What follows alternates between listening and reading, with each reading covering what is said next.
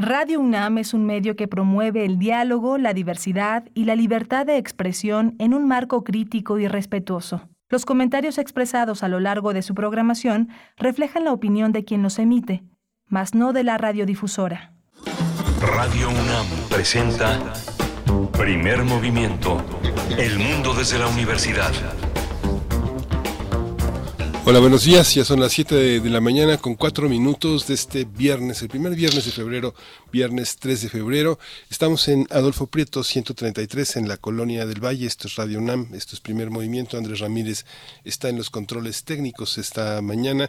Rodrigo Aguilar en la producción ejecutiva. Antonio Quijano en la jefatura de noticias y Tamara Quiroz en las redes sociales. Mi compañera Berenice Camacho al frente de la conducción. Querida Berenice, buenos días. Miguel Ángel Quemain, muy buenos días. Buenos días a la audiencia. Buenos días a través del 96.1, el 860 de amplitud modulada y www.radio.unam.mx. Bueno, pues iniciamos nuestra emisión de viernes con distintos contenidos. Vamos a tener en unos momentos más una conversación con Pita Cortés. Ella es productora en Radio Educación, una de las fundadoras del foro Sonodoc. El foro Sonodoc es un foro de documental sonoro y bueno, han logrado eh, llegar a los acuerdos necesarios para poder retransmitir algunas de las mejores piezas eh, de este foro que se han dado se han dado encuentro en este foro eh, Sonodoc va vamos a tener la retransmisión aquí en Radio UNAM los viernes a partir de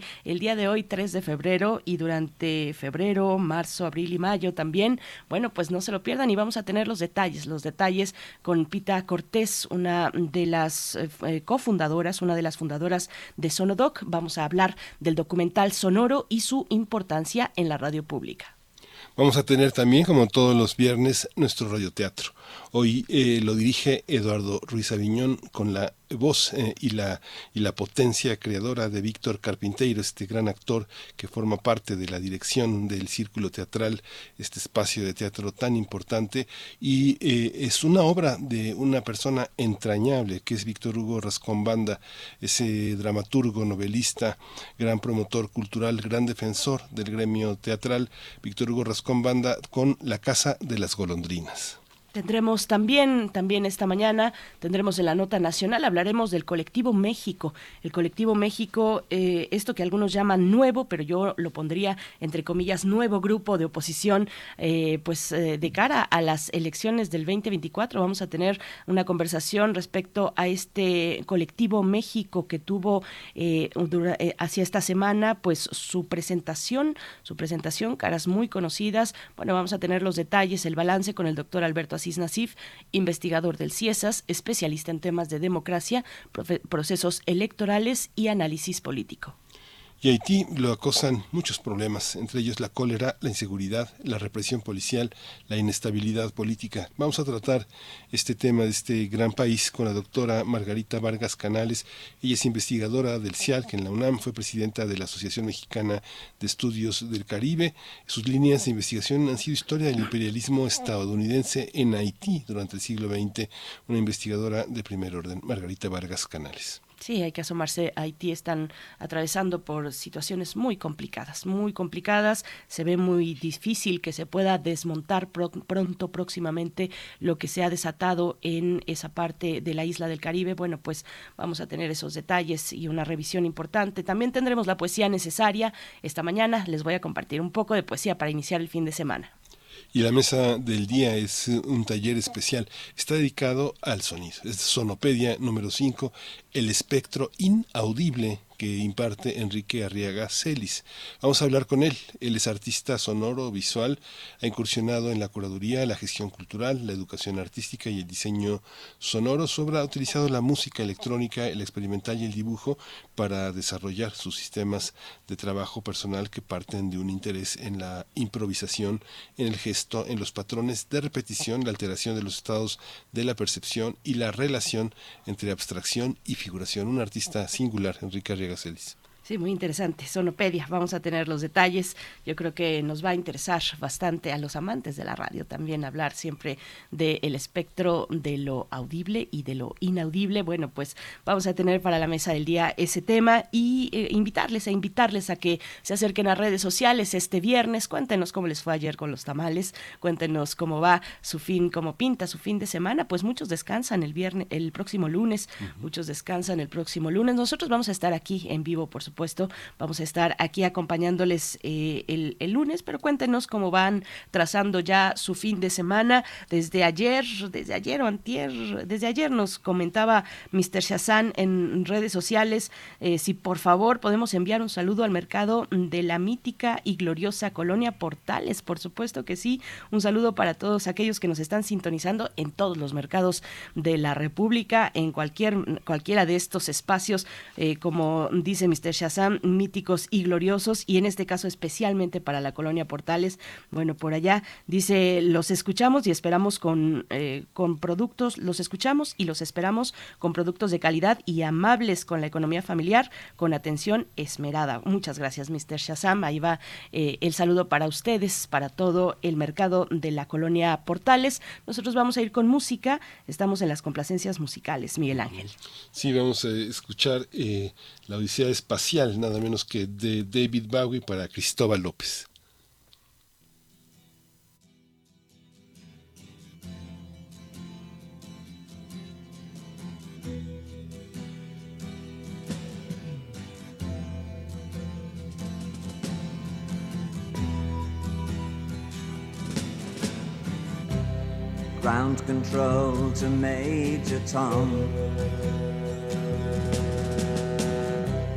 Ground control to Major Tom.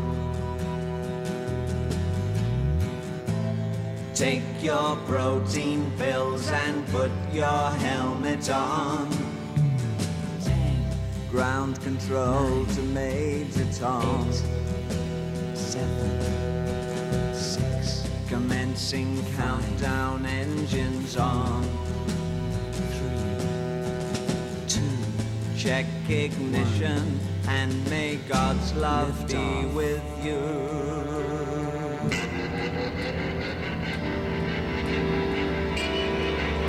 This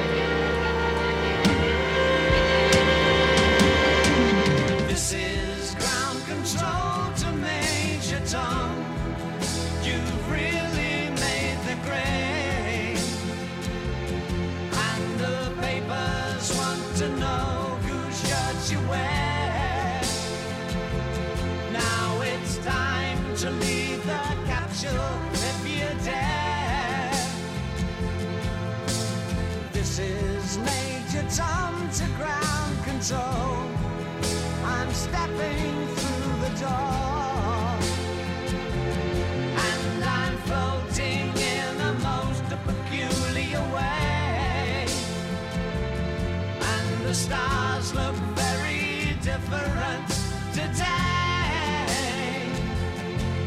For here am I sitting in a tin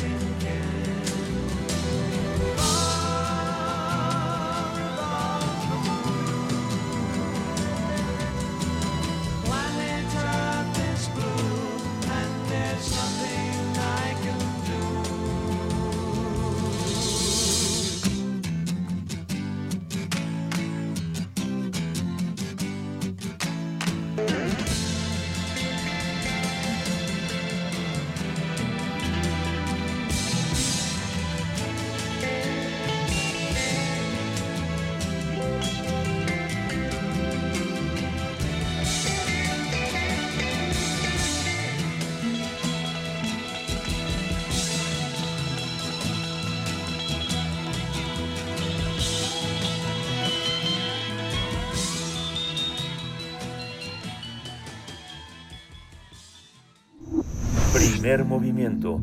Hacemos comunidad con tus postales sonoras. Envíalas a primermovimientounam.gmail.com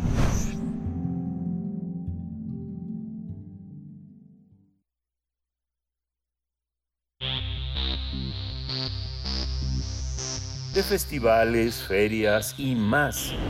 Recomendaciones culturales. El documental sonoro es una herramienta fundamental para el hombre debido a que puede contar historias, le ayuda a construir un archivo de la historia presente y permite repensar las historiografías oficiales. Además, se caracteriza por ser un género innovador, que mezcla el periodismo y el arte mientras renueva el medio radiofónico. Gracias a su importancia y trascendencia, desde el año 2015, expertos en la producción radiofónica unieron su talento para fundar el Foro de Documental Sonoro en Español. Este espacio fue creado para teorizar, producir, difundir y capacitar en torno a este género radiofónico en el mundo de habla hispana.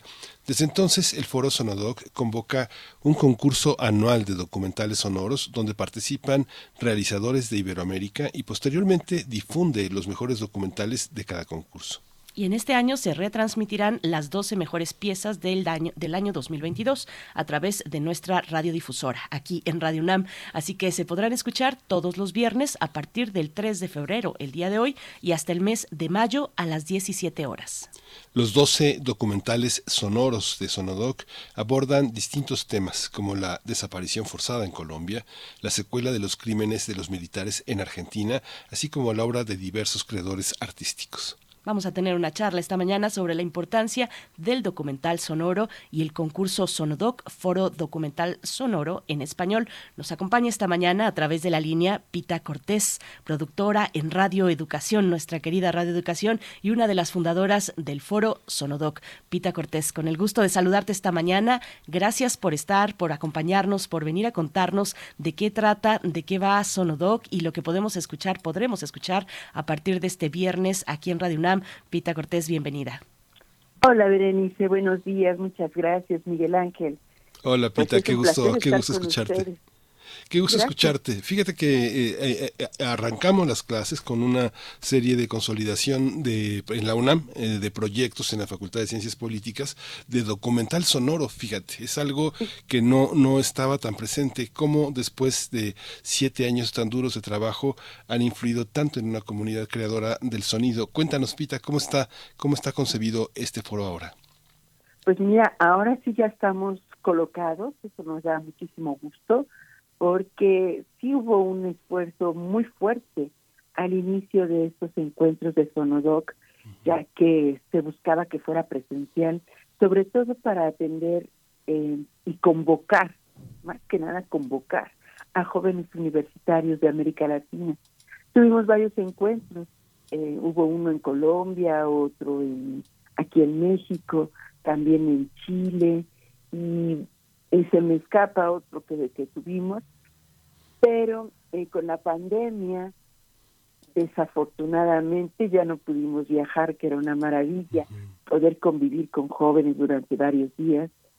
Sin embargo, también eh, se dio esta gran oportunidad de poder hacer nuestro encuentro virtual y eso ha sido muy, muy importante, ustedes lo saben, para alcanzar públicos diversos y de una manera muy económica. De tal suerte que ahora el foro Sonodoc se ha consolidado, así lo percibimos, como un género que interesa en América Latina, donde era totalmente desconocido hasta aquellos años del 2014, 2015, porque fue en el 2014 cuando nos reunimos, pero nuestro primer foro se llevó a cabo justamente en el 2015. Y bueno, ¿qué más te puedo decir? estoy como miembro fundador pues muy contenta, pero también eh, con una responsabilidad grande de seguir haciendo crecer el interés por este género tan rico y ahora sí tan importante para fortalecer los diferentes géneros de la radio. Pita Cortés, ¿cómo, ¿cómo decidieron dar los primeros pasos? ¿Cómo fue aquel momento? Nos hablas de Sonodoc en la actualidad, de las vicisitudes eh, propias de la emergencia sanitaria. ¿Cómo, fue, ¿cómo fueron los primeros años o el primer momento, el ánimo y la necesidad que vieron también de generar un espacio como este para dar cabida a las posibilidades del sonido que son infinitas, a las narraciones, a las historias a través del sonido que son infinitas? Pita, cuéntanos un poco de los orígenes. Fíjate, Berenice, que esto es bien interesante porque no nos conocíamos en 2014, dos de ellos sí, y otros tenían referencia de algunos, porque no era usual que en América Latina se estuviera practicando lo que en aquel entonces se conocía como radio feature. Todos estábamos muy interesados en los encuentros que se celebraban a través de la Bienal Internacional de Radio y cuando eh, había había talleres, comenzó a haber talleres primero de paisaje sonoro, luego de radio feature y venían alemanes, el propio eh, creador del, del paisaje sonoro estuvo por acá con nosotros, y Ray Schaefer nos dio clases directamente él, y muchos creadores también que venían de Alemania, de Francia, de lo que ya era este género. Entonces, varios latinoamericanos eran invitados a dar talleres porque ya estaban dando este género, o ellos mismos venían a eh, cursar algún taller de este tipo. Fue así como eh, nos encontramos sin vernos, sin conocernos. Eh, un, una persona que jugó un, un papel protagónico fue Charlotte Beauvoir, que es francesa pero radica en Colombia y ella es una artista que ya tiene varios años trabajando el tema. Ella fue la que eh, estaba, pues yo diría que hasta molesta en el 2014 porque esta, este género que había sido protagónico en años anteriores, en bienales anteriores, desapareció del concurso. Entonces solamente hubo un pequeño taller eh, ese año del 2014, ya no hubo concurso latinoamericano en el que muchos otros compañeros pudieran enviar sus trabajos y eso provocó que Charlotte comenzara a platicar con varios de los latinoamericanos que ya se conocían y que podían ser parte de este grupo. Afortunadamente por aquel momento, una con una amiga, hoy muy amiga querida, amiga muy querida, es correcto, eh, Carla Lechuga había hecho su tesis sobre el documental sonoro, eh, una mirada desde América Latina, así lo tituló. Y lo que hizo fue reunir las voces de varios eh, creadores latinoamericanos. Y cuando fue consultada por Charlotte, decía había alguien que en México lo practicara, ella eh, pensó en mí porque una maestra le había puesto algunos radio features que yo había realizado. Entonces nos convocó eh, Charlotte a todos, éramos siete, y nos reunimos en, al final de esa Bienal Internacional de Radio para producir eh, documental sonoro en español porque había muchos ejemplos, pero había, estaba en alemán, estaban en inglés, y faltaba esta expresión latinoamericana ya organizada, ¿no? No que fuese la Dolce Vele o la BBC de Londres, sino que hubiese una, agrupación latinoamericana, y este fue un factor muy interesante, que fuera una agrupación independiente, que no eh, estuviéramos eh, dependiendo, perdón las palabras, pero son necesarias, de una institución que dijera sí o no al documental sonoro, sino que de alguna manera, por sus propias eh, fuerzas y ganas, el documental pudiera tener esta reunión anual y desde el 2015 no hemos parado. Cada año hemos tenido esta este documental sonoro que nos permite reunirnos, dialogar sobre temáticas distintas que son inherentes al género, que es sumamente rico desde la perspectiva periodística, pero no lo es menos desde eh, la perspectiva artística.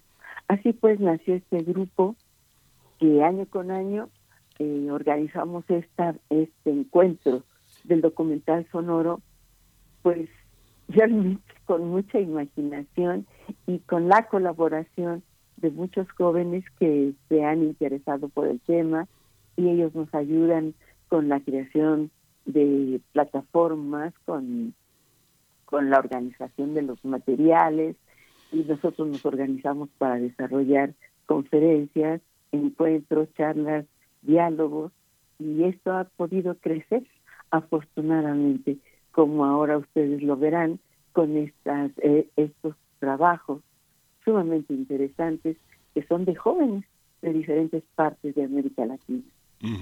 Dices que son de jóvenes y yo creo que esta década, Pita, esta década, estas dos últimas décadas ya lograron superar esta división entre los, eh, al menos en la radio, que es donde surge fundamentalmente todo este tema de lo sonoro documental eh, periodístico, eh, entre los técnicos, la gente de producción y la gente de contenidos. Eran falsas, falsas divisiones una cuestión laboral impedía que las personas que querían crear accedieran a los instrumentos, porque generalmente eran de operación de las personas sindicalizadas en los medios de comunicación, sobre todo en los medios oficiales.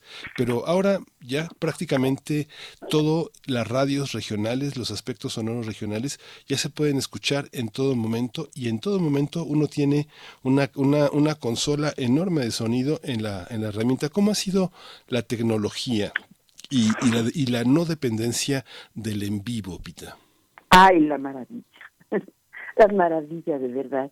Fíjate que esto se remonta a años muy, muy atrás, porque desde 1991 se llevó a cabo aquí en México el primer seminario re- regional eh, sobre técnicas avanzadas en radiodifusión y ahí los que ya habían diseñado toda la tecnología que ahora usamos nos advirtieron a quienes pudimos escuchar y digo advirtieron porque ahí estaba una productora, en este caso yo, pero la mayoría eran radiodifusores, propietarios de radios.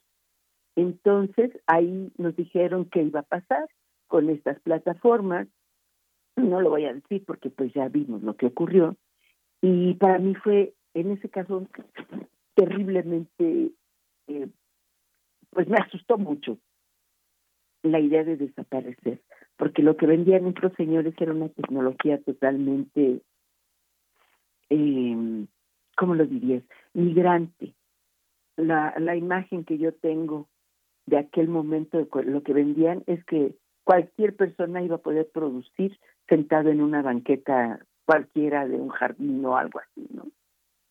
A mí me parece imposible, imagínate, yo que venía de, de esta radio donde las cintas de carrete abierto, bla, bla, bla, eh, todo es, todo fue cierto, se fue mostrando con los años, de tal suerte que en el 2000 ya podíamos enviar eh, archivos MP3 para hacer conexiones, por ejemplo, con diferentes estados de la República.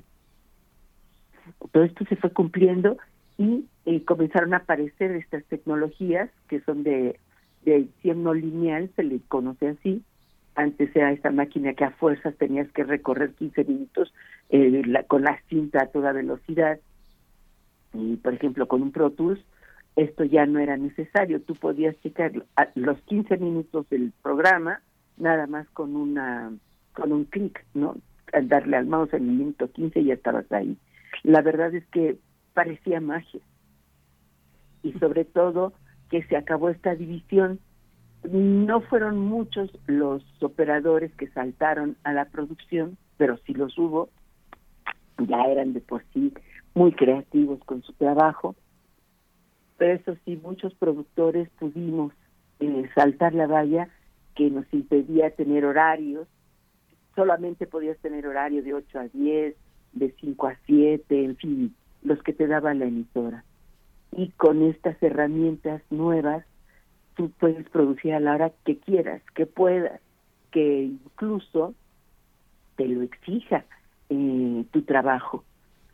Esta independencia fue la que permitió sentarte, no, primero moverte mucho para poder trabajar lo que es el paisaje sonoro, pero creo que esto ya pare- eh, parece, es parte de otra pregunta. Las creo- herramientas, pues, han sido fundamentales para que el, el documental sonoro en América Latina evolucione rápidamente. Yo creo que está muy interesante lo que nos cuentas, eh, Pita Cortés, eh, porque además la pregunta obligada siguiente es, pues, cómo sostenerse. Se ha alcanzado a través de las tecnologías, de toda una revolución tecnológica digital, se han alcanzado nuevas posibilidades, muchas de ellas que dotan de libertad a los a las y los creadores. Pero bueno, viene la cuestión, eh, pues, eh, no posterior, sino al mismo tiempo, de cómo sostener, cómo sostenerse en esa independencia, cómo dar viabilidad eh, de recursos económica a proyectos que, por supuesto, tienen mucho talento, los hay de todos, de todos tipos, pero bueno, estamos hablando de, de proyectos muy comprometidos y de mucha calidad, sostenerse en el tiempo y, eh, bueno, dar salida, precisamente que sea una manera de, de vivir, una forma de vivir, que, que- sea suficiente para estos jóvenes creadores para seguir, seguir adelante. Cuéntanos un poco de eso, de, de- cómo sostener, eh, eh, con qué recursos, eh, cómo se las ven estos jóvenes pues para, para seguir adelante con su trabajo. Fíjate que te lo voy a poner de esta manera. La mayoría de los que trabajamos el documental sonoro, por años, hemos trabajado en la radio, de tal suerte que no necesariamente nos, de- nos dedicamos exclusivamente al documental sonoro. No es fácil. Eh, yo tuve la oportunidad de hacer una serie con Rosario Manceanos. Gracias a ella conseguimos una beca de Conaculta y pudimos hacer 12 documentales sonoros sobre los mejores eh, bailarines, no es cierto, los mejores coreógrafos del país. Es una serie muy, muy, muy bonita. Pero lo que sí te puedo decir es que, es que explorar el trabajo del documental sonoro a través del paisaje sonoro, de la entrevista que tiene su, sus particularidades, porque quien hace la entrevista no aparece nunca, o por lo menos es una de las exigencias que nos hemos marcado, son historias que se narran con sonidos. ¿Sí? Esos son como los principios básicos de, del, del, de Sonodoc, así nos llamamos, porque nuestro nombre grande, nuestro nombre completo es eh, Sono- Sonodoc, es el documental sonoro en español. Y ahí es donde nos hemos planteado un- unos principios que son elementales, ¿no? Narrar historias con sonidos. Lo que te puedo decir es que explorar este género te permite ser muy innovador con todos los demás géneros que ya tienen larga trayectoria y que sí se venden, que sí los compran, que sí pueden tenerte al aire, pero con una perspectiva más artística, ¿no? Entonces no necesariamente vivimos del documental sonoro. El documental sonoro, por lo menos para mí, yo sé que para otros compañeros lo es también, es un ejercicio, sí periodístico, pero también artístico, en el que eh, alertamos mucho el oído para tejer sonidos. Piensen ustedes en esos tejidos tan complicados que de repente se han bordado. Me gusta más la imagen de un bordado de punto de cruz. Piensen en estos maravillosos bordados que tenemos a lo largo y ancho del país y así producimos el documental sonoro. Vamos juntando historias. Te pongo un ejemplo de lo que hice este año, el Día del Burro. Pues fui y bu- y busqué este las grabaciones del Día del Burro, eh, son carreras de burros, son este, retos de rebuznidos, grabé todo, todo, todo, todo eso y luego lo fui tejiendo en un solo lienzo. Piensa que se construye un lienzo. Mientras estoy construyendo ese lienzo, ya realizo entrevistas sobre el origen de esa fiesta. Y ahí encuentras voces desde un señor de 94 años hasta un otro señor de 50 años, todos participantes de la de la fiesta. Y vas tejiendo una historia alrededor, por ejemplo, de un burro que fue asesinado porque ganaba las carreras cada, cada año, durante tres años, y pues otros contendientes ya no ya no quisieron que ese burro ganara y lo asesinaron. Hay toda una historia atrás ahí que no es solo una historia de burros, sino de seres humanos en, de todo tipo, desde aquellos que con puro amor a esta fiesta la impulsan hasta quienes veían ganancias económicas en esa feria y por eso tomaron este tipo de decisiones. Este es un ejemplo cualquiera de lo que podemos hacer.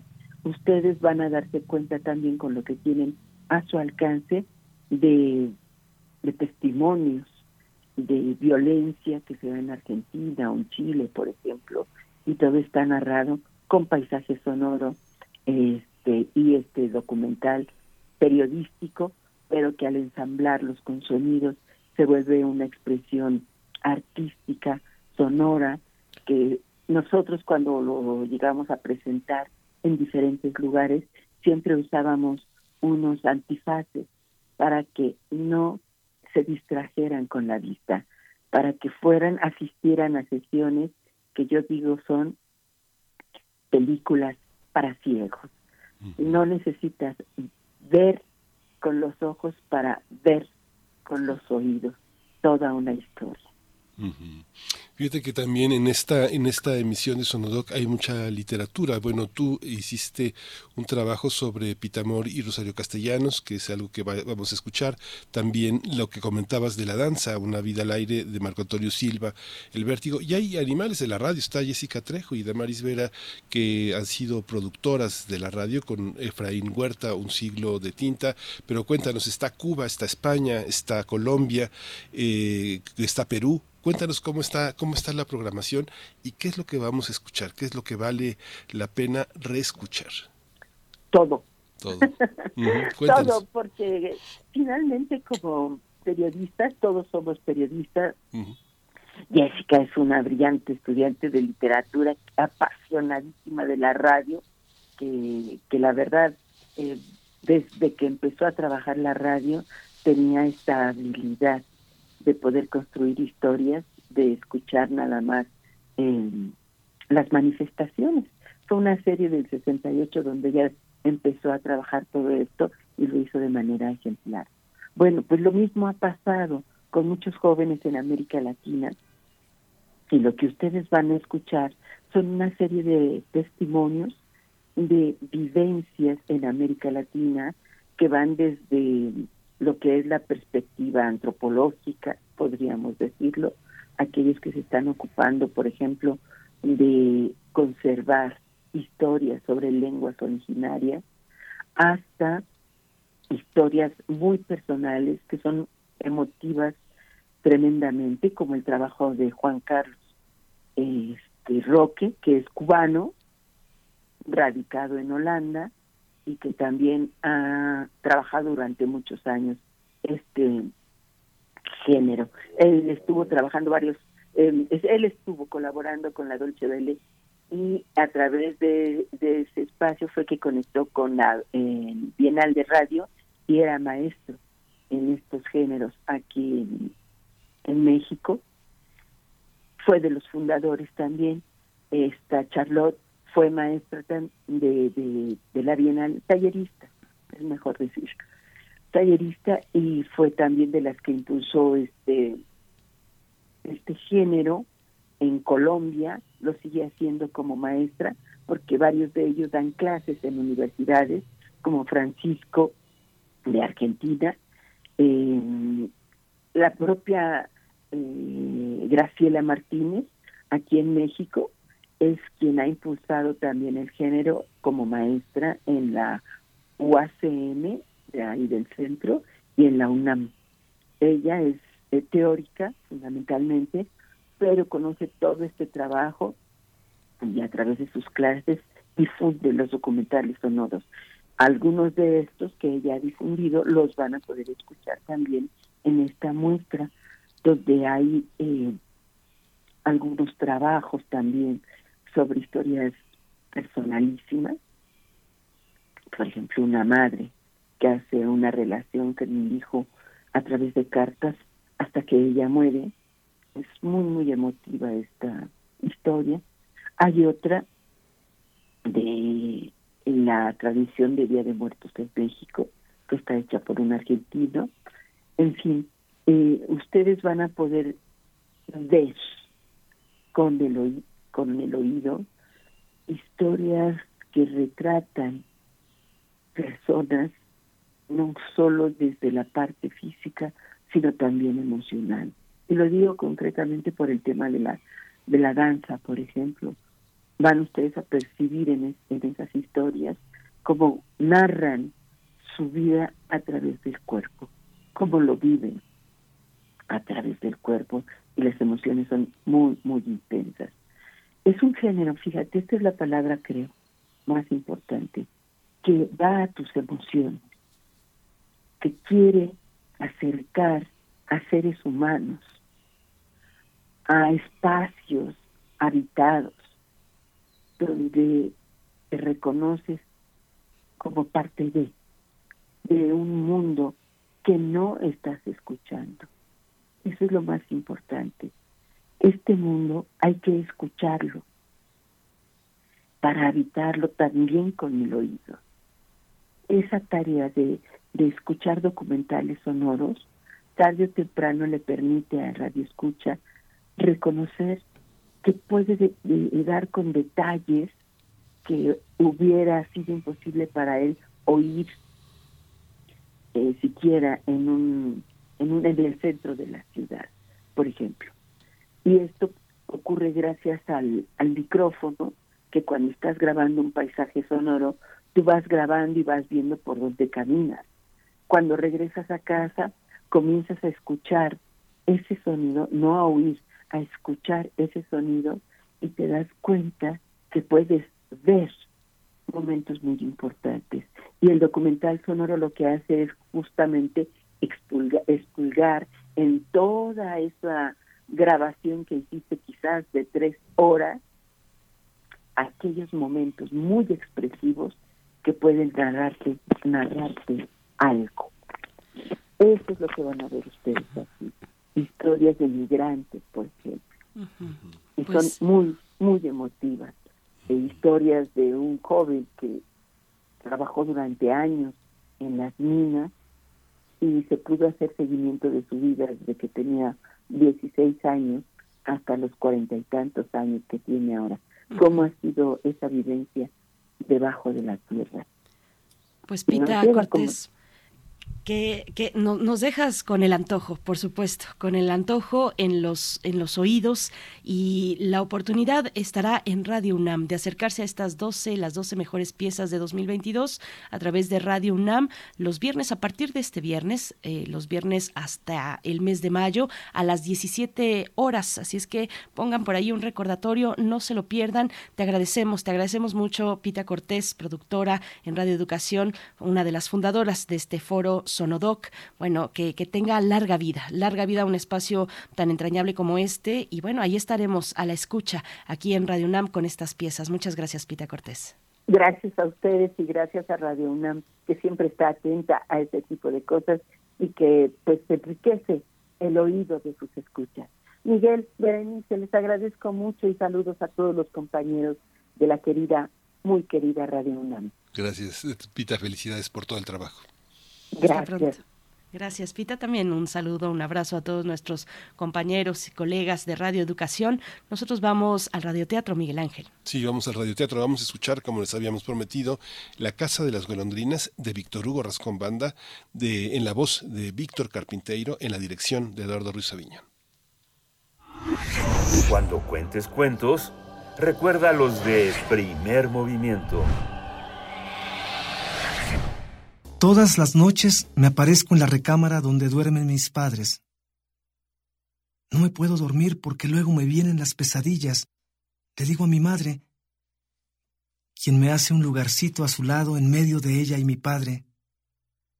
Una, dos, tres, siete veces, hasta que una noche, presionada por él, decide no aceptar mis visitas.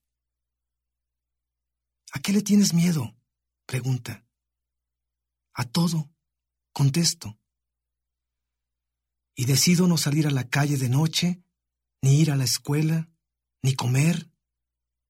Me enfermo de miedo, aunque me explican que las cosas sobrenaturales no existen. ¿Y las bolas de lumbre que se ven en el camposanto saltando entre las tumbas? Son gases que producen los huesos de los muertos cuando llegan las lluvias. Y el llanto que oigo en la madrugada por el rumbo del mesón de arriba, que luego se va por la casa de la magnolia, sube al espinazo del diablo, baja la alameda y se pierde por el arroyo de los muertos? No es un llanto. Son muchos llantos, me dice. Allá por el mesón está la casa de Simona Montes. Su marido le pega cuando llega borracho en la madrugada. Atrás de la casa de la Magnolia vive Victoria Salomón. Tú la conoces y sabes a qué se dedica. Llora y grita cuando no le pagan los hombres que la visitan de noche. En el espinazo del diablo vive mi comadre Meteria, la mamá de mi ahijado Silvestre, aquel muchacho abigeo que venadearon los rurales una noche de luna. En noches parecidas mi comadre lo recuerda y llora por él. ¿Y los otros llantos?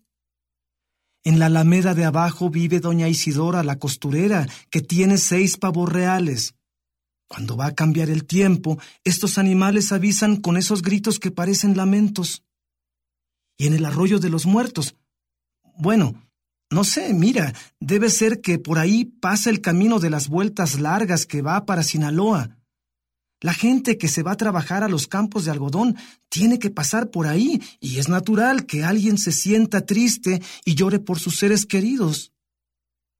Son despedidas con llanto. ¿Y la loca Febronia vestida de blanco que se pasea por nuestro balcón arrullando a su niño? Son figuraciones. Los que pasan por frente de la casa cuando se acaba el baile la han visto y ya no quieren pasar por abajo del balcón. Esa mujer soy yo. Me han visto a mí que me paseo con este camisón blanco que uso para dormir. Salgo a mirar hacia la plaza para ver si viene tu padre, que le gusta ir al baile sin mí. Y el comandante de la judicial que sale del cuarto de renta y camina por el puente fumando desesperado. ¿Qué comandante ni qué nada? Es tu tío Lito que espera en las noches escondido entre las sombras a que se duerman todos en casa de la chana para que ella le abra la puerta. Son amigos y a él le gusta platicar a solas con ella, sin que nadie los vea, porque si lo sabe tu tía Dina, puede pensar mal. Y la mujer vestida de novia que sale del cuarto del naranjo preso y se va flotando entre los árboles hasta la huerta de Amparo. Yo no la he visto, pero debe ser alguna sirvienta que se sale a orinar en las pozas de las limas o alguien que anda robando aguacates. Mi madre no me convence y decido seguir enfermo, sin levantarme de mi cama, ni salir de mi cuarto. Por eso traen a mi abuelo chico con su libro de medicina, que consulta delante de mí echándome miradas de reojo. Hay que coserle té de tila y darle valeriana por las noches. Si eso no le hace efecto, denle un ecuanil. Drogas no, dice mi madre. No quiero tener un drogadicto después. Entonces no le den de cenar. El estómago pesado provoca pesadillas. Tiene que alimentarse bien, está en el crecimiento.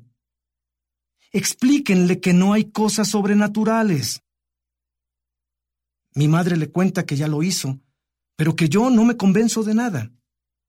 Entonces, mi abuelo chico me receta unos buenos cuerazos y le dice a mi madre que me obligue a dormir con mis hermanos. Mi madre, que nunca me ha pegado, solo hace lo segundo. Me lleva a mi cuarto y deja prendida la luz del quinqué para que no me asuste con la oscuridad. Al rato, Entra doña Rita Benicio y se sienta en la cama junto a mí. La noto un poco seria, como enojada. Mis hermanos no se despiertan. Doña Rita vive en la casa de las golondrinas que está al final de la calle junto al río, casi frente al puente. Es una casa muy grande que pertenece a la familia de don Froilán Rascón. Dicen que todos se fueron hace muchos años, después de la revolución, a vivir a la frontera. La casa tiene tres patios, dos norias y como veinticuatro cuartos que están siempre cerrados con candados y aldabas, pero uno se puede asomar por las ventanas rotas o por las rendijas de las puertas. Hay mucho polvo y muebles cubiertos con mantas.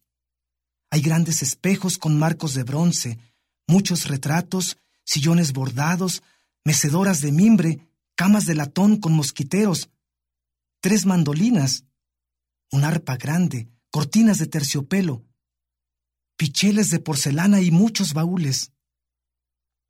Doña Rita Benicio cuida la casa. Es una viejita ya muy mayor, siempre vestida de negro con su falda hasta el tobillo y un chal que le tapa sus canas. Ella vive al fondo, en el patio del manzano. A veces sale de su cuarto y se sienta junto a su puerta a tomar el sol. Yo me brinco la barda caída que da para el río y la visito. Juntos nos pasamos las horas mirando cómo el pájaro carpintero picotea el tronco del manzano. No dejes que los chavalos malcriados maten al pájaro carpintero, me dice. Tú y él son mi única compañía. Pienso que eso no es cierto, porque todos los años llegan muchas golondrinas a vivir en los balcones que dan para la calle, y hay dos panales de avispas en la barda del río. Y he visto salir volando muchos murciélagos de los cuartos de arriba.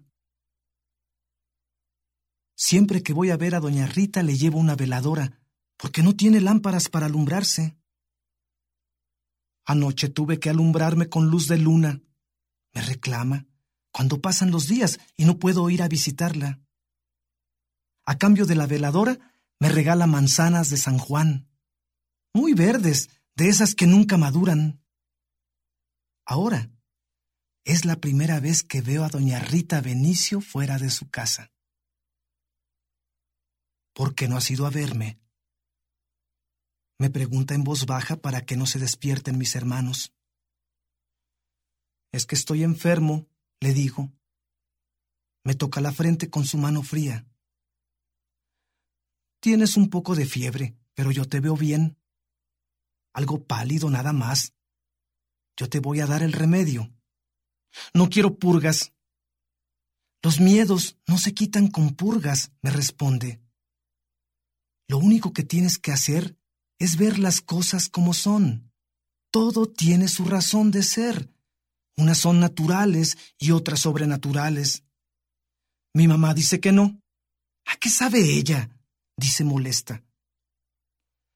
Santa Rosa es como todos los pueblos mineros. Vivimos rodeados de cerros de metal que provocan fenómenos. Vivimos entre huertas de azares que remueven sentimientos y hacen que la gente sufra pasiones. Vivimos en esta barranca profunda desde donde no se puede mirar el cielo de frente ni se puede salir con facilidad. Así son los pueblos mineros, ¿Cómo quieres que vuelen las almas de los muertos? Están entre nosotros porque no encuentran el azul del cielo. Doña Rita Benicio me cuenta que a la pobre Febronia se le murió su niño entre sus brazos. Por eso se ahorcó colgándose de una viga de esta casa. ¿Cómo no quieren, me dice, que se pase por el balcón arrullando a su criatura, a la misma hora en que se mató, cuando todos andaban en el baile y nadie vino en su auxilio? En el naranjo preso, me dice, está encerrado el cofre de las alzanas. Sí, un cofre lleno de monedas de oro, de un oro color rojizo, casi naranja, como es el oro de Arechuibo. Era de doña Romanita, hermana de tu bisabuela. Era su dote. Pero llegó la revolución a Santa Rosa el mismo día de su boda. Su padre la encerró en el tapanco para que no se la llevaran los hombres de a caballo y enterró el cofre en la poza del naranjo preso. Mucha gente cerró sus casas y se fue lejos. El novio de Romanita y todos los jóvenes del pueblo se fueron a pelear contra la revolución. Unos murieron en la batalla de San Isidro, otros en la toma de Ciudad Juárez. y los que quedaron vivos no volvieron por la vergüenza de su derrota. Años después, cuando la familia de tu tatarabuelo volvió de El Paso y abrió la casa y revisó los cuartos, encontraron el esqueleto de Romanita con su vestido de novia en el tapanco. ¿Cómo no quieren que ella venga en las noches a su propia casa, a cuidar el cofre de las alzanas y a contar las monedas de su dote? El comandante de la judicial que se suicidó en el cuarto de renta no quería morir. Lo obligaron. Él había estado jugando póker toda la noche y había ganado todas las partidas. Ya casi al amanecer, cuando estaban cantando los gallos y el lucero ya estaba saliendo, se acabó el juego. Todos se fueron y él se acostó a dormir. Uno de los jugadores regresó. Lo acabó con su misma pistola. Se la puso en la mano derecha y se llevó el dinero que había perdido. Por eso el comandante sale todas las noches del cuarto de renta y se va a fumar al puente. Ahí espera a su asesino para vengarse, porque sabe quién es y está seguro que pasará por ahí. Doña Rita me dice que sueñe todo lo que quiera, que no tenga miedo, que todo es natural, que no me preocupe de los muertos, que los deje vivir como quieran y que anden por ahí recogiendo sus pasos, tratando de encontrar sus sombras. Dice que si quiero ayudarlos, que les prenda una veladora para que se orienten y agarren un poco de calor. Que cuando los vea, les rece la oración de las ánimas para que se tranquilicen. Ellos a nadie hacen mal. Antes, al contrario, pueden ayudar cuando uno tenga problemas y si no es muy difícil lo que se les pide. Duerme, me dice. Sueña todo lo que quieras. Goza tus sueños y no sientas que son pesadillas. Son sueños, nada más, como la vida. Doña Rita se levanta de la cama. Me dice que tiene que irse, que la están llamando. Me da la espalda y se aleja. Ay, cómo pesan los años. Cómo pesan. La oigo murmurar mientras se aleja. Me quedo despierto. Mi madre vuelve al rato. Seguramente fue a encaminar a doña Rita. Aprovecho para reclamarle antes de que me obligue a cerrar los ojos. Dice doña Rita que todo es cierto y que tú no sabes nada, le digo. ¿Qué Rita? No me digas que ahora hablas con Santa Rita de Casia, me pregunta burlándose. Doña Rita Benicio, la de la casa de las golondrinas. Mi madre se ríe y me acaricia la cabeza con sus manos. Pero si tú ni la conociste, murió antes de que tú nacieras, ya vas a empezar con tus cosas. Duérmete. Si no, ya sabes el remedio que recetó tu abuelo. La miro y le sonrío. No sabe lo que estoy pensando. Ella baja la luz del quinqué y se va tomo la manzana verde de San Juan que me dejó doña Rita junto a la almohada y me la como antes de dormirme.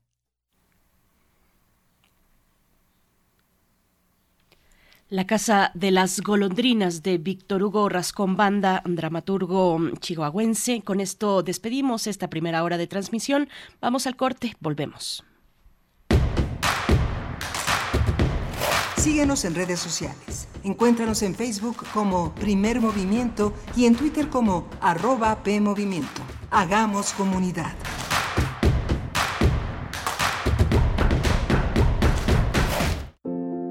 Ricardo Garibay, El oído privilegiado, 100 años de su nacimiento. La muerte no es una broma. Es el único padecimiento total al que tenemos que enfrentarnos. Es la nada. Todo puede suceder menos dejar de ser. Si siente que va a morir, allí tiene una forma de sufrimiento sin remedio, sin consuelo posible. Le tengo miedo a la muerte si le tengo horror. No me cabe en la cabeza de que la vida siga con todo el mundo y su multiplicidad sin mí. No me cabe que haya vivido el mundo antes de mí sin mí. Esto, ¿cómo puede calificarse? Un psicoanalista que diría, no sé, tampoco me importa, no me cabe en la cabeza, punto. Ricardo Garibay, 96.1 FM. Radio UNAM. Experiencia sonora.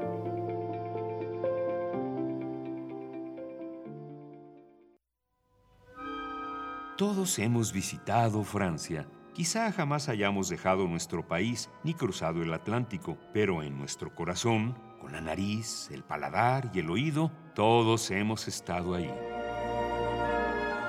La Orquesta Filarmónica de la UNAM te invita al programa 4 de su primera temporada 2023, en el que presentará Preludio a la siesta de un fauno y Je de Claude Debussy. Pequeña suite de Germain Taillefer y Rapsodia Española y Bolero de Maurice Ravel. Con Catherine Larsen McGuire como directora huésped. Sábado 4 de febrero a las 20 horas y domingo 5 de febrero a las 12 horas en la sala Nezahualcóyotl del Centro Cultural Universitario. OFUNAM, primera temporada 2023. Porque nadie en el mundo chambea más que las y los mexicanos, por fin el salario mínimo aumentó a más de 200 pesos, como Movimiento Ciudadano lo ha propuesto desde 2016. Y no solo eso, logramos que tengas más vacaciones, un mejor salario y más días de vacaciones te van a caer muy bien. Olvídate de tener solamente 6 días. Ahora tendrás 12 desde el primer año de trabajo. Movimiento Ciudadano.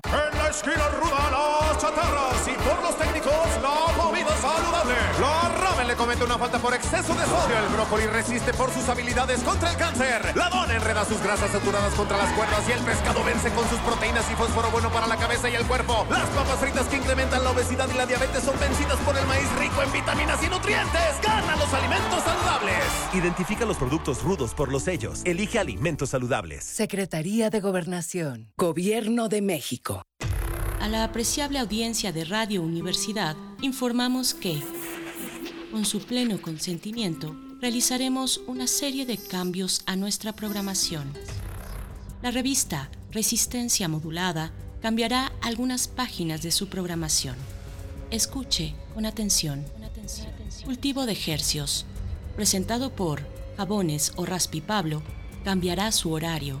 Ahora se transmitirá los lunes y los miércoles a las 21 horas. Y les invitamos a escuchar nuestra nueva sección, Divergentes, traído hasta ustedes por Baterías Violeta, la pila que sí dura. Divergentes sonará todos los jueves a las 21 horas. Tengan la bondad de ser felices. Resistencia modulada. Renovarse o retransmitir. Radio UNAM. Experiencia sonora. Encuentra la música de primer movimiento día a día en el Spotify de Radio UNAM y agréganos a tus favoritos.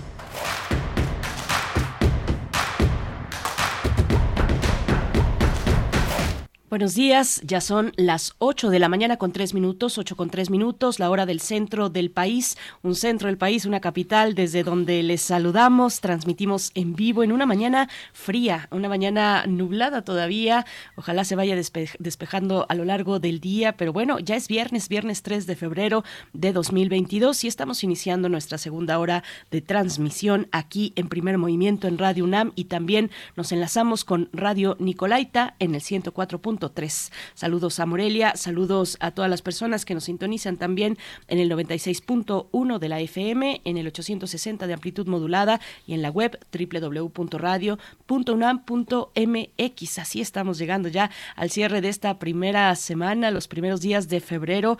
Pues bueno, eh, se encuentra Rodrigo Aguilar en la producción ejecutiva, Violeta Berber en la asistencia de producción, Andrés Ramírez hoy nos acompaña en los controles, en la operación técnica de la consola, Tamara Quirós recibiendo sus comentarios en redes sociales. Y Miguel Ángel Quemain en la conducción de primer movimiento. Miguel Ángel, buenos días. Hola Berenice, buenos días, buenos días a todos, buenos días a nuestros amigos y compañeros, colegas de la radio Nicolaita, que todos los días estamos en una eh, misma frecuencia haciendo comunidad y compartiendo este contenido que es primer movimiento. Hoy vamos a tener esta eh, nota eh, importante del colectivo México que apareció con eh, casi bombo y casi platillo porque bueno se, la, la fiesta no, no cerró, no se redondeó porque uno de sus invitados fundamentales declinó. Pero vamos a tratar este tema, el colectivo México, con el doctor Alberto Asís Nasif, investigador del CIESAS, especialista en temas de democracia, procesos electorales y análisis político. Tendremos en la nota internacional una revisión acerca de lo que pasa en Haití. Haití, el cólera, la inseguridad, la represión policial, la inestabilidad política. Bueno, de verdad que es una situación muy crítica la que está atravesando Haití, además con las bandas eh, pues criminales que pues están presentes prácticamente en todo el territorio, con énfasis en la capital, en Puerto Príncipe. Pero bueno, vamos a tener una lectura de lo que ocurre por allá con la doctora Margarita Vargas Canales, investigadora del CIALC de la UNAM. Nos estará acompañando para dar cuenta, un análisis, bueno, de esta severa crisis por la que atraviesa esa parte, eh, la, la, mitad de esa isla caribeña, bueno, pues con contrastes muy importantes entre República Dominicana y Haití. Vamos a tener esa lectura con la doctora eh, eh, Vargas Canales. Y antes de irnos con la nota nacional, rápidamente, solamente saludar a las personas que están en redes sociales. No nos están enviando sus complacencias musicales, así es que ya no sabemos qué vamos a hacer con esto de la música. Si quieren escuchar algo particular, algo especial en esta mañana, pues envíenlo a las redes sociales, arroba P en Twitter, Primer Movimiento UNAM en Facebook. Rosario Durán nos dice que, que padre, dice, me encantó el radioteatro y la forma en que lo platica. Me estaba imaginando las escenas. Muy bien, chicos. Gracias, Rosario. Selene también, desde el norte del país, dice, qué gran radioteatro. Me salieron las lágrimas con todo lo que decía doña Rita.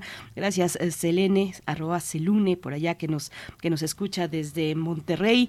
Mr. Shazam también muy temprano nos empezó a sintonizar y manda saludos. Xochitl Arellano dice buenos días, qué sorpresa despertar al, eh, con el divino Bowie. Saludos a todos. Anoche hice crepas de flor de calabaza y escuchaba el son de Tlacotalpan en vivo. Gracias por su palabra y comunidad. Bueno, Xochitl, me imagino que lo escuchabas en vivo por allá en California, donde te encuentras, donde entiendo que te encuentras y bueno, en Sacramento, si no me estoy equivocando, pues qué delicia poder encontrar, eh, escuchar nuestra música por allá, que, que claro que tiene una recepción y una presencia importante. Y bueno, nos vamos ya, Miguel Ángel, con la nota nacional, 8 con 8 minutos. Vamos.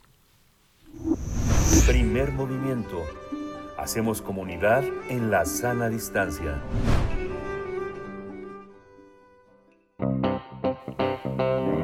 Nota nacional. Se presentó México Colectivo o Colectivo por México, que afirma ser una organización que busca generar la participación ciudadana plural y diversa y además plantea el intercambio de ideas y propuestas desde la sociedad civil para la construcción de un mejor país.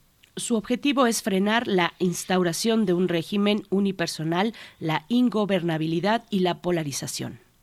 La organización está encabezada por Francisco Labastida, Clara Husilman, José Narro Robles, Diego Valadez, Francisco Barnés de Castro, Dante Delgado y Patricia Mercado, entre muchos otros. A la par, el colectivo publicó un documento de 50 páginas llamado Un punto de partida, donde, donde, se plantea el plan general de políticas públicas relacionadas con diversos temas como son democracia, paz, justicia, seguridad, salud, igualdad, educación, entre otros.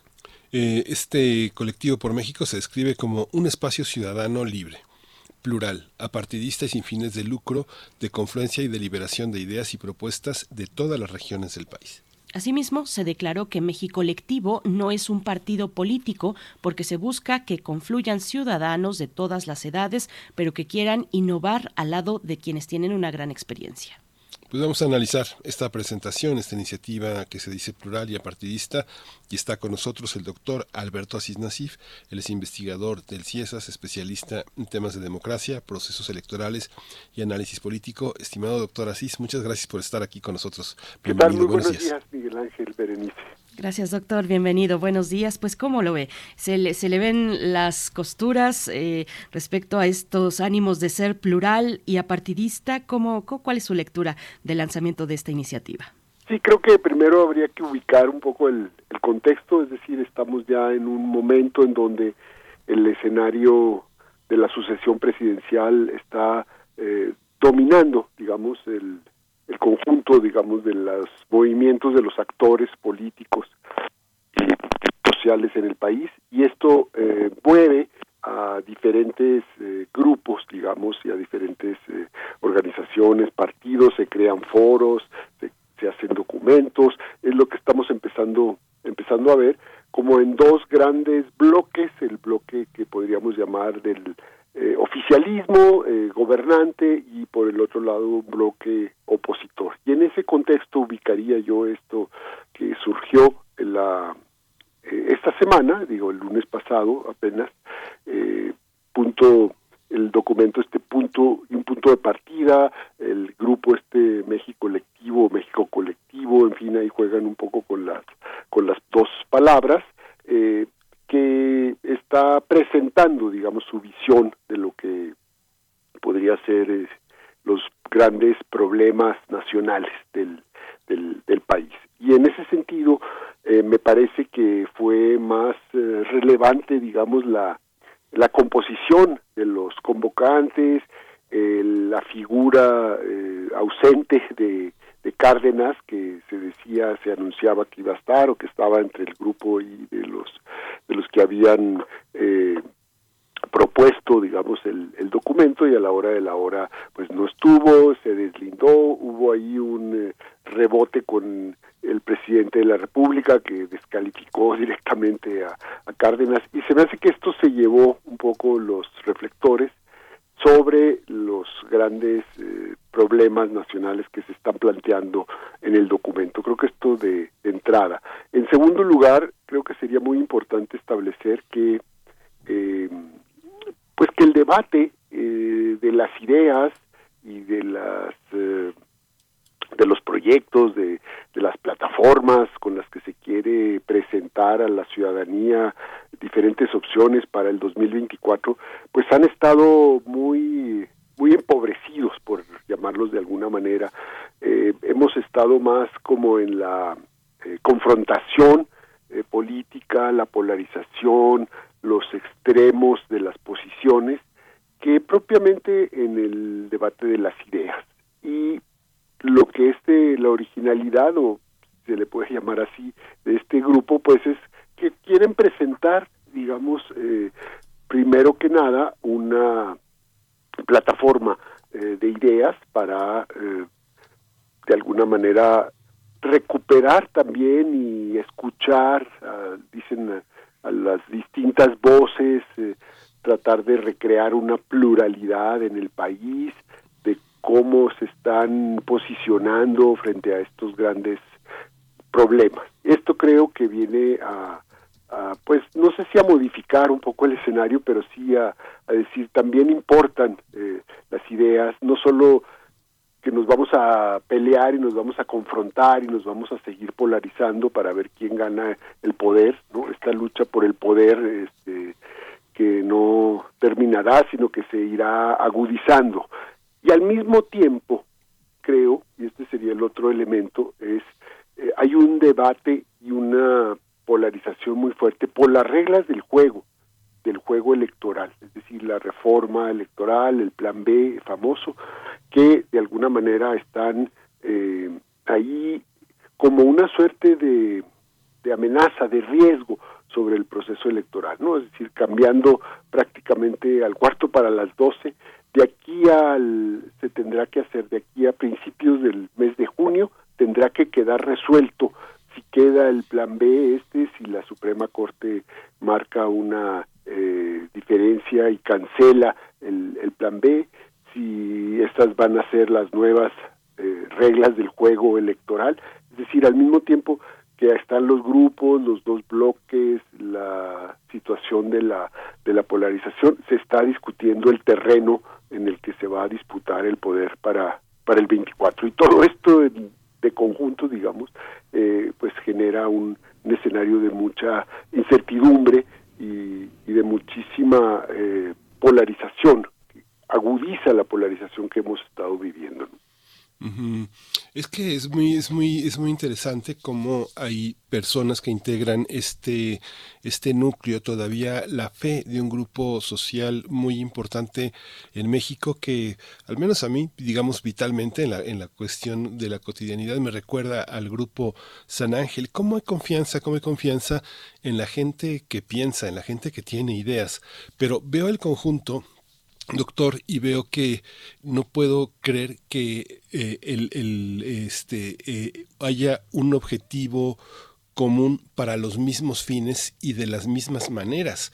Veo a José Ramón Cosío o a Gonzalo Hernández Licona o a Marco Antonio Baños, eh, a Raúl Plasencia o a Jaime Lavas, a Julio este, a la Francisco Labastida Ochoa o a Andrés Castañeda o a Rodrigo Borrás, pero pienso que las cosas que han conseguido en la vida son de manera distinta y pueden pensarse que la idea del bien común puede dominar el ser el denominador común, pero ¿Usted cómo, cómo lo aprecia?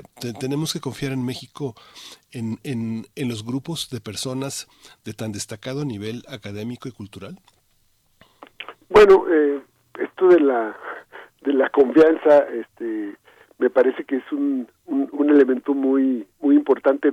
Finalmente, a, a, medida que nos acercamos a la, a la sucesión presidencial, eh, esto va moviendo las, las piezas, esto va generando que distintos actores quieran tener mayor presencia pública eh, y este grupo pues ha privilegiado digamos esta plataforma de lanzamiento como para decir esto es lo que nosotros pensamos de inicio que se debería empezar a discutir en el país y son los grandes temas eh, vamos a escuchar a la gente vamos a ver qué dicen eh, en todas partes y, y, a ver si podemos conformar, digamos, una plataforma y, y bueno, la gente que está ahí eh, de muy diversas perspectivas, con trayectorias distintas, eh, profesionales, ideológicas, políticas, pues tratan de, de generar este este espacio.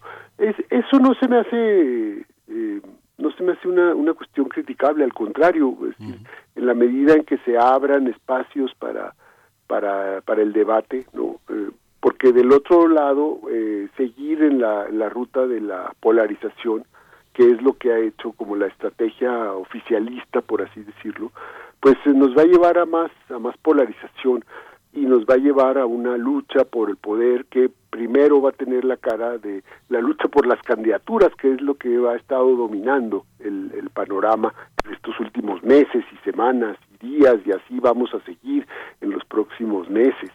Eh, ¿Quién se queda con las candidaturas? ¿Quién va a ser eh, la, la persona que va a encabezar por parte de del gobierno del partido gobernante o por parte del bloque opositor ¿no? y, y bueno eh, todo lo demás que tiene que ver con pero qué proyecto hay, qué ideas se quieren llevar a cabo, cuáles son las políticas públicas necesarias, en fin, entonces, bueno, pues tratan de, recrear esta, eh, esta situación, abrir como una suerte de, de cuña en medio de esta disputa y decir, pues es, también importan las ideas, también importan los, los eh, proyectos que se puedan estar presentando en esta lucha por el poder, ¿no? Y pues eh, no sé qué tanta confianza o desconfianza puedan puedan generar, ¿no? Es decir, si eh, vemos a, a, cada una de estas personas, pues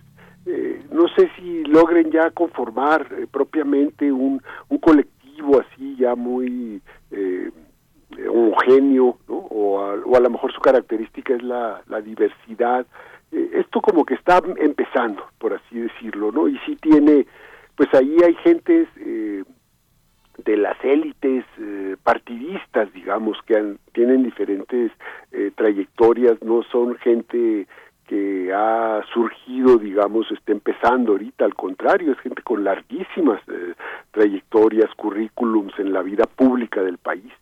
Y esto, pues, a muchos les puede generar desconfianza, a, otros pues, pueden pensar que están ahí tratando de, colocarse frente a la nueva eh, el nuevo reparto de, de cartas que vendrá en el 24 en fin habrá muchas eh, muchas interpretaciones de esto ¿no? Eh, lo que sí sabemos es que eh, para que haya proyectos, pues tiene que haber pactos políticos y, me, y se me hace que esto está también como en el fondo de estas iniciativas, o sea, qué tipo de pactos se están llevando, porque por el lado del bloque opositor podríamos decir que hay como eh, dos grandes vertientes. Una es la de los partidos eh, de la oposición, es decir, encabezados principalmente, ¿no? PRI, PAN, que están ahí un poco eh, dejando al margen o medio marginando al PRD, que todavía este, con muy pocas fichas, digamos, levanta la mano y dice, "Eh, yo también tengo eh, posibles eh, precandidatos y también tengo este, cosas que decir y me están me están orillando, ¿no? A marginarme. Un partido que tiene ya, digamos, muy poca presencia, muy pocos votos, ¿no? Muy poca, eh, muy poco capital político, por así decirlo.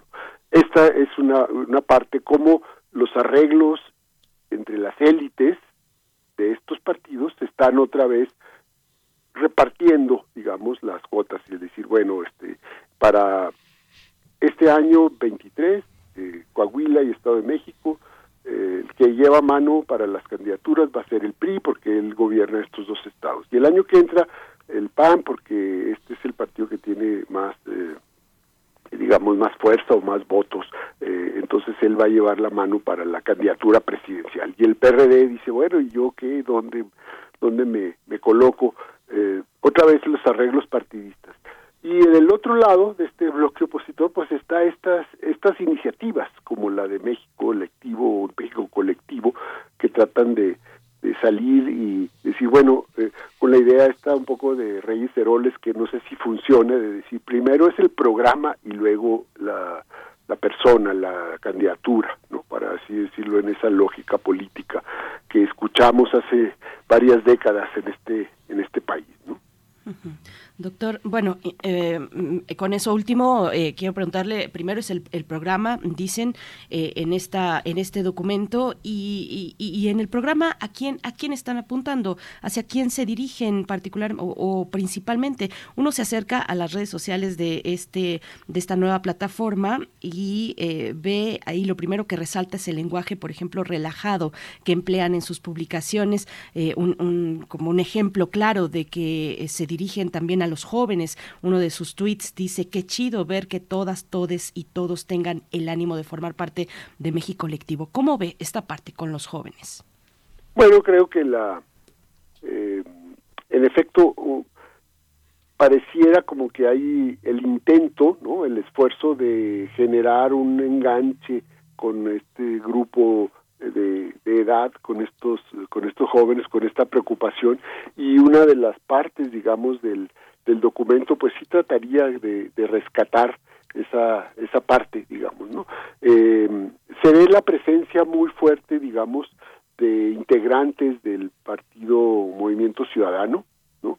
En donde ellos dicen, pues sí, nosotros tenemos eh, entre nuestros cuadros a, a, a jóvenes, a, personas muy muy jóvenes en los la década de los 30, digamos, por así decirlo, eh, y, y tratan ahí como de, de generar este este enganche, a pesar de que, digamos, eh, lo que se resaltó en los medios fue la presencia pues de políticos ya no muy jóvenes por así decirlo no sino de viejos políticos que se están ahí este reciclando que están volviendo a, a surgir porque precisamente eh, todo el escenario eh, de la sucesión mueve mueve el, al, al conjunto digamos de los de los actores y tenemos estas eh, estas presencias.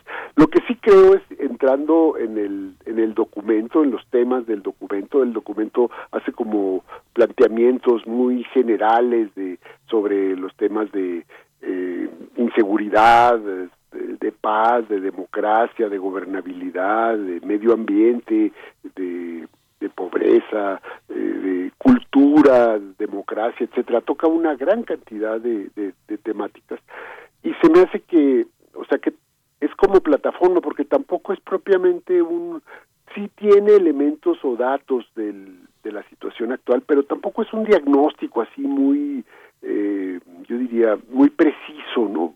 No sé, prácticamente no se reconoce nada de lo que se ha hecho en estos años en este gobierno. Y cuando digo que no se reconoce nada, es decir, ni los puntos más eh, eh, positivos y, y, lo que es más, eh, digamos, eh, importante que ha hecho este gobierno, como por ejemplo no se reconoce que se ha subido el salario mínimo y que ha cambiado ahí una cosa muy importante, tampoco se reconoce que hubo una reforma laboral muy destacada y que está cambiando el mundo de las relaciones del, del trabajo, esto tampoco se reconoce. Eh, y en ese sentido me parece que eh, si se presenta pues como, como un eh, foro y una plataforma abierta para incluir voces muy muy diversas, pues tendrían que ser más cuidadosos con estos elementos, porque la precisión es muy importante, ¿no? Aunque ellos eh, ya sabemos que en las luchas políticas y en las campañas eh, la precisión es lo que menos menos importa, pero si ellos quieren incidir en el mundo de las ideas, pues sí tendrían que ser más precisos en estos en, en estos planteamientos para ver qué tipo de país estamos teniendo, cuál es el un diagnóstico más certero de las eh, de las cifras, porque si se van por el lado de, de criticar todo y todo es negativo y todo está mal, pues creo que tampoco van a tener como mucho eh, más eh, presencia de la que de la que podría tener los límites de la de la oposición en este momento frente al partido gobernante. Uh -huh. Es que es interesante, fíjese doctor, que bueno, yo, no, este, se habla de polarización, pero fíjese que aunque los medios insisten, yo no me lo creo, ¿eh? creo que es una campaña, es una muy buena campaña de que México está polarizado, porque yo recuerdo, usted recordará, habrá leído ese libro de Gonzalo N. Santos, sus memorias, yo lo tengo todavía ahí deteniendo una puerta, pero antes de que detuviera la puerta lo leí y me recuerdo como en 1940 recuerda, dice, hay una frase que, que recuerdo, dice, la Cámara todavía olía pólvora y los tiroteos en el Congreso en los años 40, este, en 1940 habían ametrallado a votantes de la oposición en Lomas de Chapultepec. Luego, digamos, 1952 se marca también como una, un periodo que daba a dar inicio a lo que llaman los politólogos la democracia dirigida y vienen una serie de crímenes electorales de asesinatos a luchadores callejeros está la polarización y no para, no para durante todo ese tiempo. Este se acordará en los años 40 también los gobernadores de Chiapas y Guanajuato tuvieron que los despidió el presidente porque hubo una una balacera eh, enorme donde hubo varios muertos en 46 47. El León, sí, ¿no? O sea, muchísimos momentos Carlos Moncada, el periodista el, Carlos Moncada eh, escribió Cayeron 67 gobernadores, que fue un, este, dio origen a un nuevo tipo de alcalde que, este, que dio atrás al sindicalismo que empieza a finales de los eh, 50 con petróleos mexicanos, pero hay un declive, eh, hay un declive que empieza, que no es visible del PRI, pero se habla de que eh, de la Madrid tienen a los militares en los sótanos por si se hay un golpe de Estado. Se habla de una enorme polarización. Los asesinatos de Ruiz Massieu, de Colosio, Cuauhtémoc Cárdenas llama traidor a la patria a Fox. No hay, no hay este, no ha habido polarización durante 80 años, doctor. Sí, creo que este recorrido que, que, este, que haces es muy, es muy interesante como para eh, matizar tal vez esto, ¿no? Lo que, lo que sí creo que se logró, digamos, de, de alguna manera en los en los últimos años a lo mejor era medio fantasía, pero sí había como una serie de de consenso sobre sobre las reglas del juego que se fue construyendo en base a una serie de pues de, de lo que llamamos la transición democrática, ¿no? De, de cómo ir eh, generando un sistema competitivo, elecciones confiables, eh, un árbitro este, que pudiera llevar a cabo estos eh, estos procedimientos sin la intervención de los actores mismos y del gobierno. Me parece que esta vía, de alguna manera, como que fue acabando con, con esa, esa suerte como de imposibilidad de crecimiento de la oposición, eh, todas eh, estas partes que tú que tú dices en efecto había como levantamientos eh, matanzas eh, los rebeldes que se levantaban ya sea que fueran de, del sector militar o, o de la, del sector civil. Es decir sí ha habido como en el país muchos eventos que para decir estamos polarizados ahora como una novedad o venimos de una historia de mucha confrontación en el país. Y creo que las dos cosas pueden ser apuntar hacia una hacia una ruta eh, correcta. Pero al mismo tiempo eh, vamos a decir hay una parte digamos de lo que es la conversación eh, pública en el país que sí está como muy eh, muy decantada por esta por esta polarización es decir eh, todo se ve como en función de pro o anti eh, gobierno pro o anti 4T eh, el, el mismo es decir lo que lo que no habíamos visto es que desde la misma presidencia no hubiera un pues un eh, un personaje eh, al frente del poder ejecutivo que todos los días estuviera eh, señalando eh, cuáles son los eh, los criterios, quiénes son los actores, eh, eh, quiénes son los liberales, quiénes son los conservadores, y cada vez creo que esto se va generando con mayor volumen, digamos, no va profundizándose más.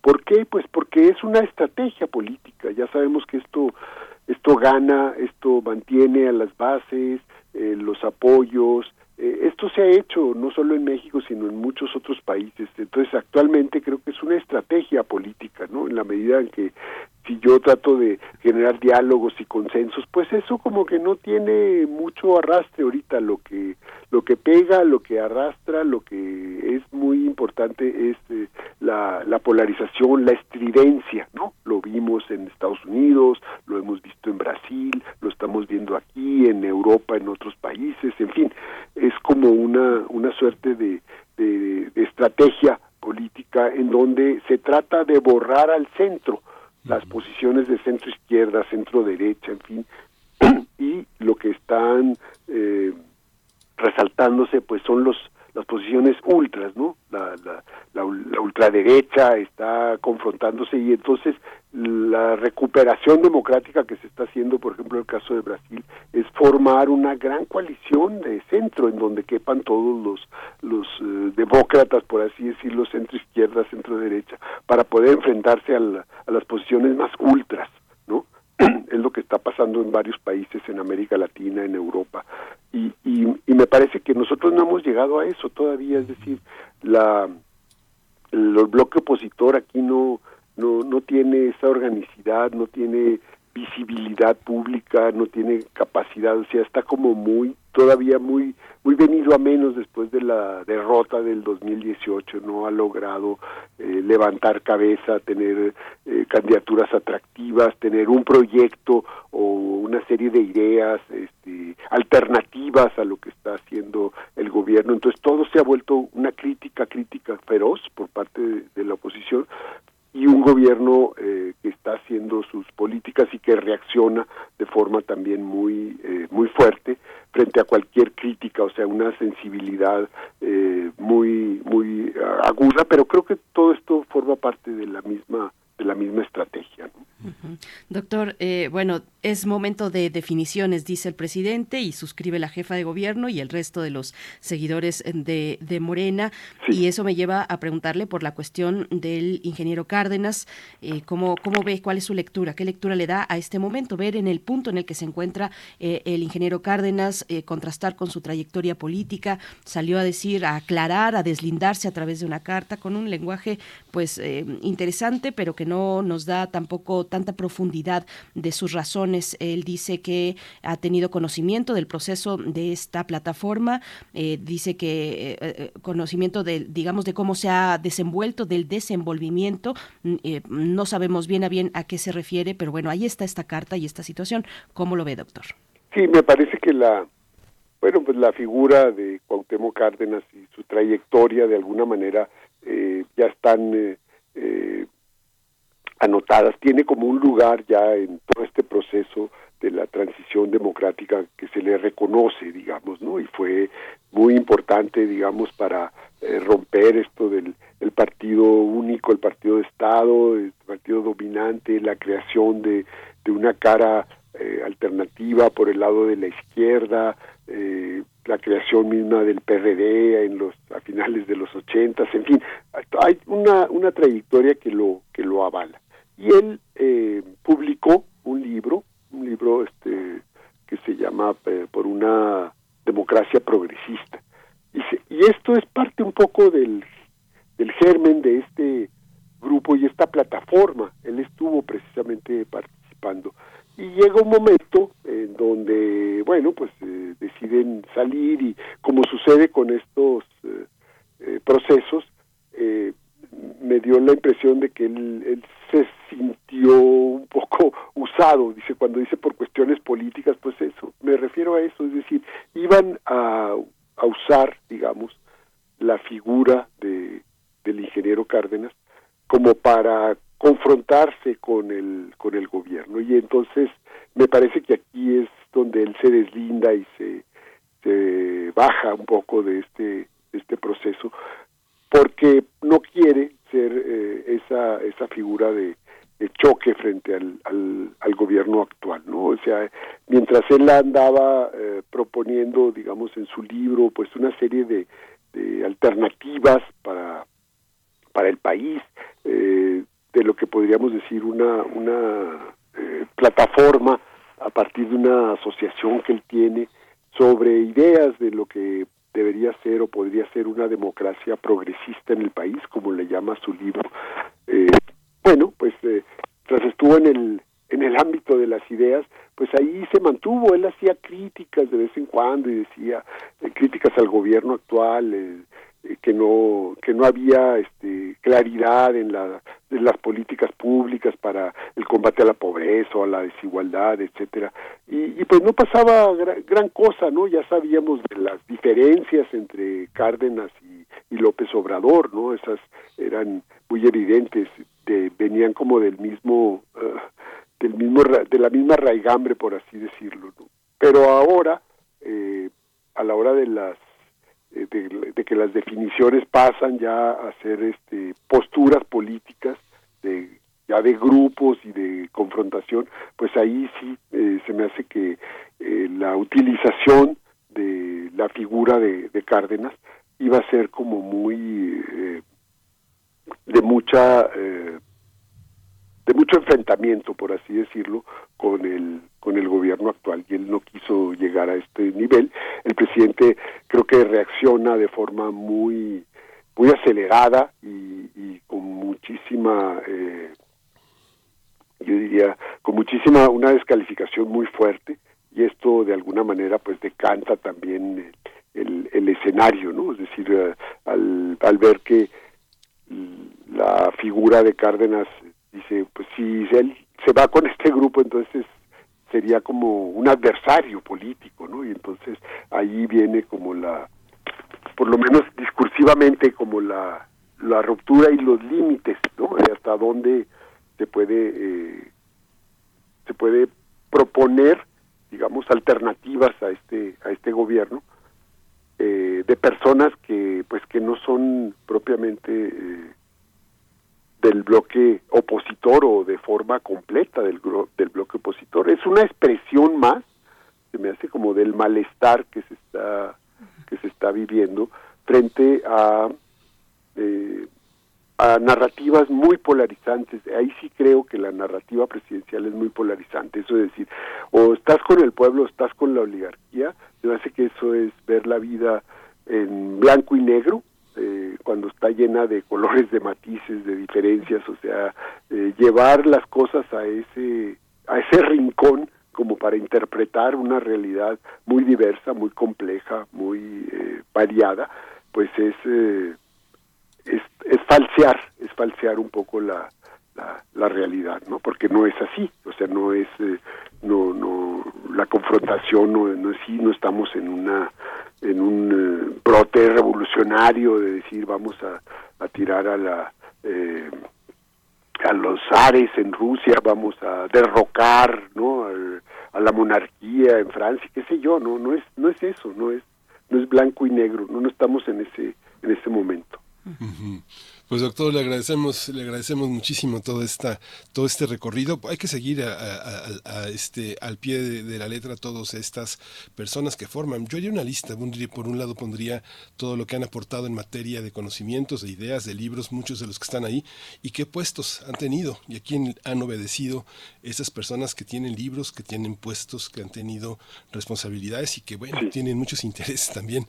Muchas gracias, doctor. No, al Eh, contrario, siempre estar Gracias. con ustedes en primer movimiento. Gracias, doctor. Hasta pronto. Hasta pronto, doctor Alberto Asís Nasif, investigador del CIESAS. Vamos con música, una pausa musical a cargo de Tiken Ya Fakal- Fak- Fakoli. Eh, esto nos lo pide Israel Bárcenas y la canción se titula Jedino, yo digo que no. Vamos con ello. Mon pays a payé bien trop cher, trop cher à quand le procès. Une parole pour honorer nos pères, ces soldats tombés dans leur guerre, victimes effacées de leur dossier, dossier déjà classé. Ce n'est qu'un chant, ce n'est qu'une chanson. Ça ne changera pas nos vies. Ça ne changera pas nos vies. Je chante pour ne pas accepter. Dit non. Je chante pour ne pas accepter. Non en chanson. Un refrain pour soutenir les frères. Expulsés du territoire français. Reconduits, menottés aux frontières frontière pour un destin tracé. Une ligne pour dénoncer nos travers. Tradition n'est pas toujours sagesse. Africain, on ne l'est pas qu'au passé. Passons à la suite assez. Ceci n'est qu'un chant, ceci n'est qu'une chanson. Ça ne changera pas nos vies. Ça ne changera pas nos vies, mais je chante pour ne pas accepter. J'ai dit Je chante pour ne pas accepter. Non en chanson.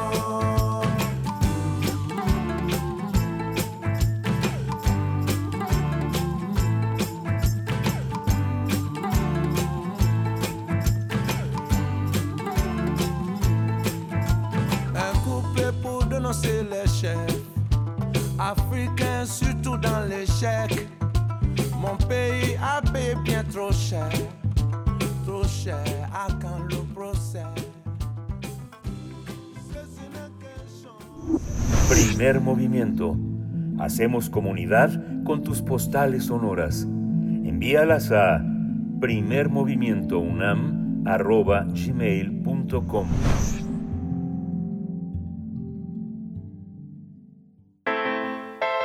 Nota Internacional. Se afirma que Haití es el país más pobre del hemisferio occidental y en el siglo XX soportó una dictadura sangrienta que duró hasta 1986, lo que provocó la ejecución masiva de miles de haitianos. Pero además de vivir en medio de la agitación política, Haití ha sufrido devastadores terremotos, huracanes, brotes de cólera, lo que ha provocado que se sumen cada vez más a la pobreza, más personas a la pobreza y padezcan condiciones inhumanas. La crisis aumentó en, mi- en 2021 tras el asesinato del presidente Jovenel Moïse. En su ausencia, el actual primer ministro Ariel Henry em- emergió como líder del país. Sin embargo, reinan alrededor de 200 pandillas que se aprovechan del caos y tienen el control del país. Al final, a finales del año pasado, la Organización de Naciones Unidas, la ONU, estimó que las pandillas controlaban el 60% de la capital haitiana. Sin embargo, la mayoría de los habitantes de las calles de Puerto Príncipe afirman que esta cifra está más cercana al 100%. La organización internacional también registró casi 2.200 asesinatos en 2022, el doble que el año anterior. Pero eso no es todo. Las mujeres del país describen violaciones tumultuarias en las zonas controladas por las pandillas, mientras que los menores mueren de desnutrición aguda, severa y de cólera. Hasta ahora las autoridades han reportado 560 muertos por el reciente brote de cólera. Y bueno, vamos a tener una conversación esta mañana sobre la situación política, social, económica y sanitaria en Haití. Nos acompaña la doctora Margarita Vargas Canales, es investigadora del CIALC de la UNAM, fue presidenta de la Asociación Mexicana de Estudios del Caribe de 2016 a 2018. Sus líneas de investigación son historia del imperialismo estadounidense en Haití durante el siglo XX, historia política y social del Caribe insular y narrativa de las catástrofes ambientales en el Caribe insular en el siglo XX. Muchas gracias, bienvenida, doctora Margarita Vargas Canales. Gracias por tomar esta, esta comunicación, por aceptar charlar con nosotros. Buenos días. Buenos días, muchas gracias eh, por la invitación. Los saludo a ustedes y a su auditorio. Gracias, doctora Margarita Vargas Canales. Nuevamente traemos Haití y pareciera que eh, la crisis se agudiza. ¿Cuáles son las líneas de este crecimiento tan crítico en este país, doctora? Bueno, mire, habíamos conversado en otras ocasiones eh, sobre la situación política, económica y social de Haití. Yo lo que veo actualmente es como un cambio de percepción en, en la sociedad haitiana respecto a la actuación de la Policía Nacional de Haití y por lo mismo su percepción ha cambiado respecto a una posible intervención eh, de la ONU o, de una fuerza multinacional. Es decir, la violencia de las pandillas se ha agudizado, como ustedes bien lo señalaban, aún más. Y bueno, es muy posible que tengan ya el control total de la capital y esto ha elevado enormemente el número de víctimas eh, y también de víctimas de secuestro. Entonces, esta es una situación muy delicada eh, para todas las fuerzas económicas de Haití, es decir, no solamente la población, sino, por ejemplo, los empresarios, los dueños de restaurantes, cuya actividad económica está completamente colapsada. Esto ha hecho que la percepción en general de la población sea más favorable a una intervención eh, militar, digamos, de, de, las Naciones Unidas o de una fuerza eh, multinacional. Doctora, eh, sí, adelante, por favor, continúe. Sí. es decir, por ejemplo, el día de hoy publica un, un periódico haitiano que se llama la eh, Le Noveliste. La pregunta del día es precisamente esa si la Policía Nacional Haitiana puede combatir a las pandillas sin la ayuda de una fuerza extranjera. Es decir, que los haitianos mismos ya se están cuestionando si pueden la Policía Nacional Haitiana enfrentar efectivamente la violencia de las pandillas sin una ayuda externa. Y esto, bueno, eh, está eh, refrendado por una encuesta eh, que hizo una firma privada que se llama Diagnostic Development Group. Eh, precisamente el primero de febrero realizó una encuesta a población haitiana mayor de 18 años y precisamente se reveló que el 69% de esos entrevistados al día de hoy son favorables al despliegue de una fuerza internacional para combatir la inseguridad en Haití. Doctora, hay, bueno, es que se ve tan complicado, tan, tan oscuro el panorama, pero le pregunto, pues hay eh, em, por parte de los grupos políticos alguien que pueda tomar las riendas, eh, un grupo, algún grupo que se esté organizando de cara a lo que está pasando, porque bueno, la situación ha escalado. Tenemos por un lado la presencia de las pandillas, pero también habitantes que se están manifestando. Eh, vimos la semana pasada el arribo de manifestantes al aeropuerto de Puerto Príncipe eh, justo cuando el presidente Ariel Henry llegaba desde Argentina, llegando, estaba llegando de la CELAC, ¿Cómo ve la cuestión de los grupos políticos que podrían dar algún cauce, alguna salida a la situación? Sí, mire, es, efectivamente la situación política es muy complicada porque como recordaremos, la legitimidad del primer ministro Ariel Henry es muy cuestionada hasta el día de hoy por la propia población haitiana, porque no se han convocado a elecciones presidenciales justamente eh, en medio de todo este clima de, de, violencia política. Entonces ahí hay un problema, digamos, de origen. Se había creado el Grupo Montana, un grupo de 20 países, eh, para tratar de solucionar la crisis haitiana y ahí está también el principal interlocutor es el primer ministro haitiano Ariel Henry. El problema es que como le decía, pues no tiene la suficiente legitimidad al interior mismo de Haití. Entonces los grupos políticos distintos eh, son los que cuestionan esta legitimidad y digamos, hay otras iniciativas, eh, pero están más bien apoyadas por los grupos de residentes haitianos en el exterior, o sea, por la diáspora haitiana.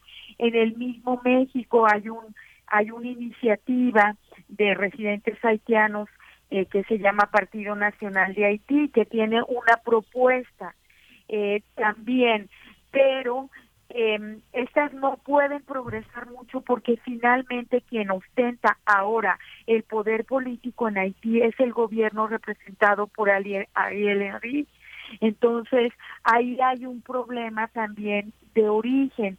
Lo que yo veo es que exacerbado por la violencia de las pandillas, por el brote de cólera que usted misma ha señalado, por la inseguridad, eh, la represión policial también, los grupos políticos haitianos están todavía más dispersos. Entonces se han manifestado eh, a través fundamentalmente pues de la manifestación eh, callejera, ¿no? Eh, de, digamos de manifestaciones, de incendios, de lanzamiento de, pero hay una dispersión en cuanto a lograr realmente eh, una propuesta frente al gobierno haitiano, frente a los organismos internacionales. Creo yo que esto se ha visto exacerbado por todas estas situaciones de inseguridad. Entonces, más bien, eh, las iniciativas más consistentes han estado apoyadas por la diáspora haitiana en el exterior. Y este, y este elemento, doctora, de la, percepción, digo, los, los, que cuentan dicen que un 60% de dominio de las pandillas y quienes lo, perciben dicen que cerca del 100%. Una situación democrática en un país eh, tiene, tiene eh, imposibilidad de desarrollarse cuando la violencia ha llegado a un grado en el que los grupos entre sí ya no pueden dialogar, ya la violencia es de tal grado y la situación de poder de quienes se adueñan del país no, no conoce matices. ¿Cómo, cómo pensar en la intervención de otras fuerzas, observadores, grupos de paz, otros gobiernos? ¿Quién puede poner paz en Haití? Los haitianos parece que no.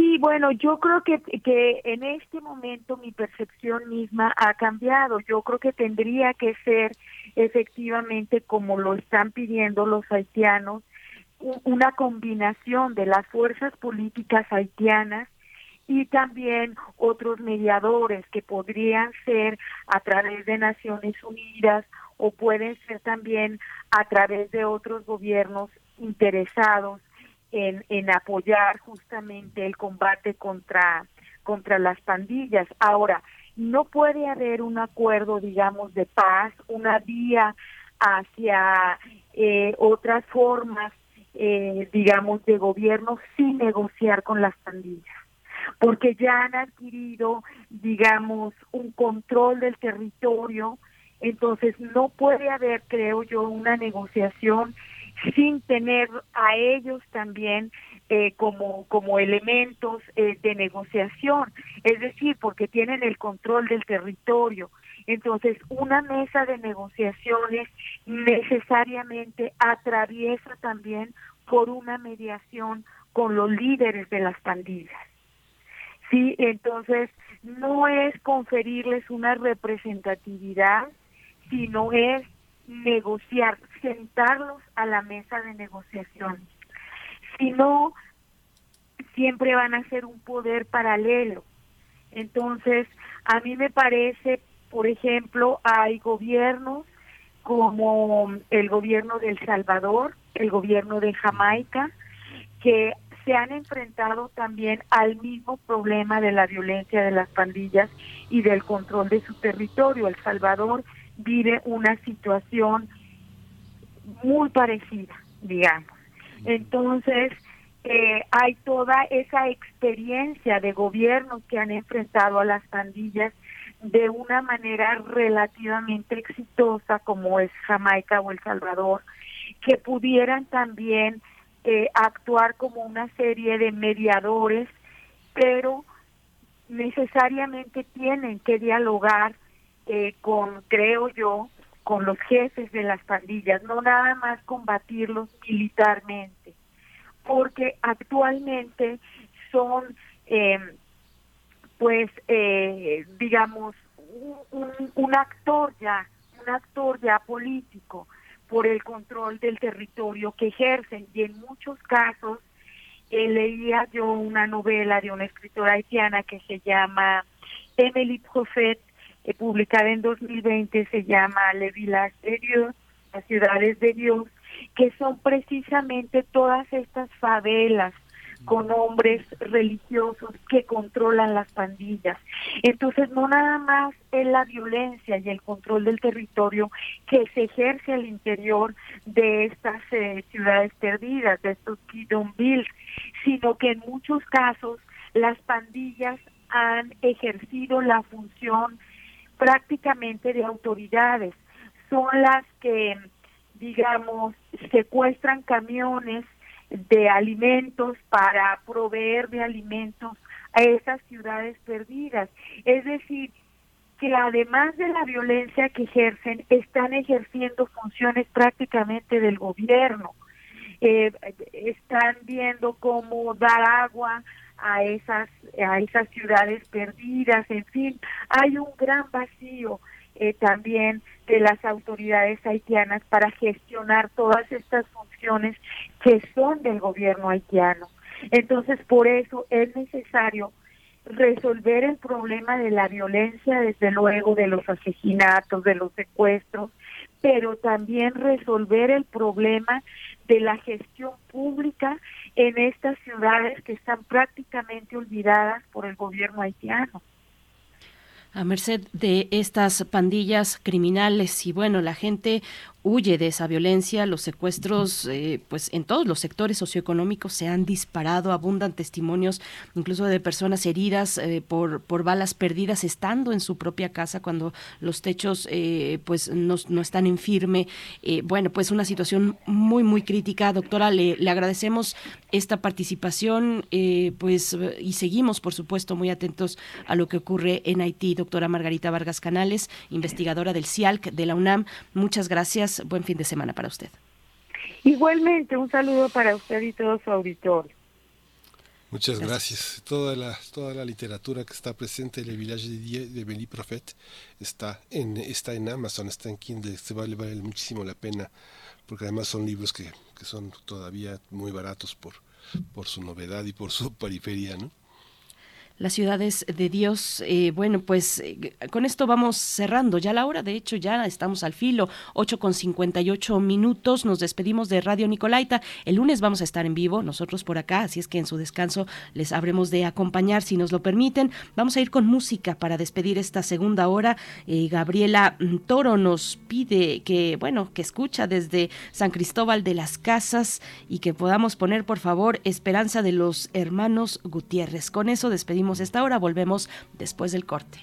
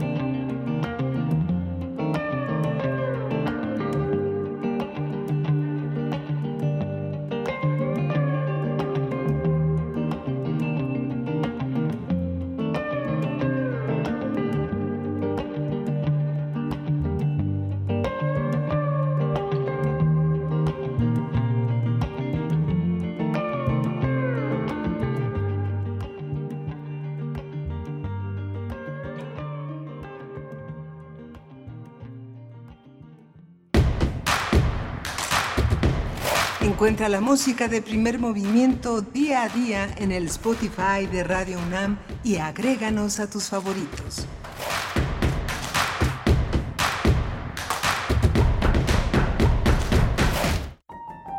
Ricardo Garibay, El oído privilegiado, 100 años de su nacimiento.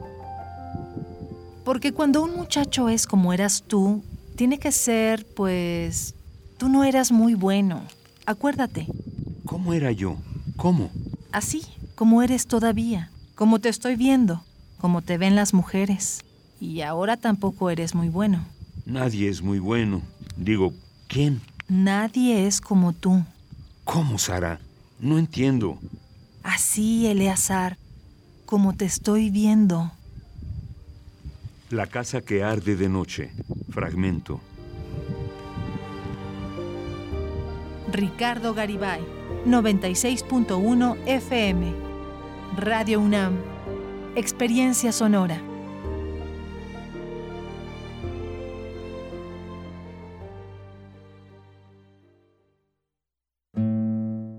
Joven provinciana dueña de una pequeña mercería descubre que alguien ha pisoteado deliberadamente las petunias que rodeaban su establecimiento. Sorpresivamente, un muchacho se presenta y le confiesa que cometió esa falta por el bien de ella. Nada que sea grande o importante puede traspasar nunca una doble fila de petunias. Por eso vive usted sola con su canario y está empezando a detestarlo. Detestar a mi canario.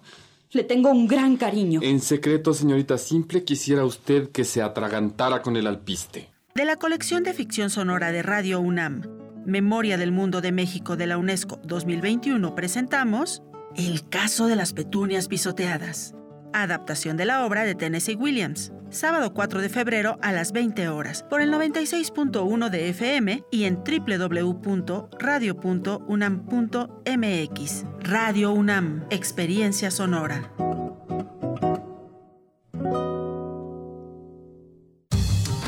La ciencia que somos. La ciencia que somos. Iberoamérica al aire. Descubre la ciencia que está presente en tu día a día a través de cápsulas, reportajes, entrevistas y reportes en vivo. Viernes de 10 a 11 horas por el 96.1 FM. La ciencia que somos. Iberoamérica al aire. Una coproducción de Radio UNAM y las direcciones de divulgación de la ciencia y de las humanidades. Es muy tedioso hacer siempre lo mismo. No dejes que el aburrimiento apague tu imaginación. Escucha Escaparate 961 con los eventos culturales del momento. Viernes a las 15:15 horas por Radio UNAM. Entretenimiento y cultura. Radio UNAM. Experiencia sonora. Este año, además de la consulta de presupuesto participativo 2023-2024, el Instituto Electoral de la Ciudad de México organizará la elección de las comisiones de participación comunitaria. Las COPACO te representan ante las autoridades y gestionan mejoras para tu comunidad. Si te apasiona la labor comunitaria o conoces a alguien que le guste el activismo vecinal, regístrense para participar con una candidatura. Conoce más en www.ism.mx y ya te la sabes, apasionate, regístrate y enchula tu colonia, Instituto Electoral Ciudad de México. ¿Qué buscabas, Linda? ¿Te puedo refrescar? No, tiene mucha azúcar que causa obesidad y diabetes. Los alimentos saludables te damos vitaminas y minerales para fortalecer tu cuerpo. Estamos al 2 por 1 Yo y galletas sabor chocolate. Uy, está lleno de calorías. Que se convierten en grasa, que provoca obesidad y hasta cáncer. Yo me quedo con ustedes. Con tanto sello, hace daño. Checa el etiquetado y elige alimentos saludables. Secretaría de Gobernación. Gobierno de México. Es muy tedioso hacer siempre lo mismo. No dejes que el aburrimiento apague tu imaginación. Escucha Escaparate 961 con los eventos culturales del momento. Viernes a las 15:15 horas por Radio UNAM. Entretenimiento y cultura. Radio UNAM. Experiencia sonora.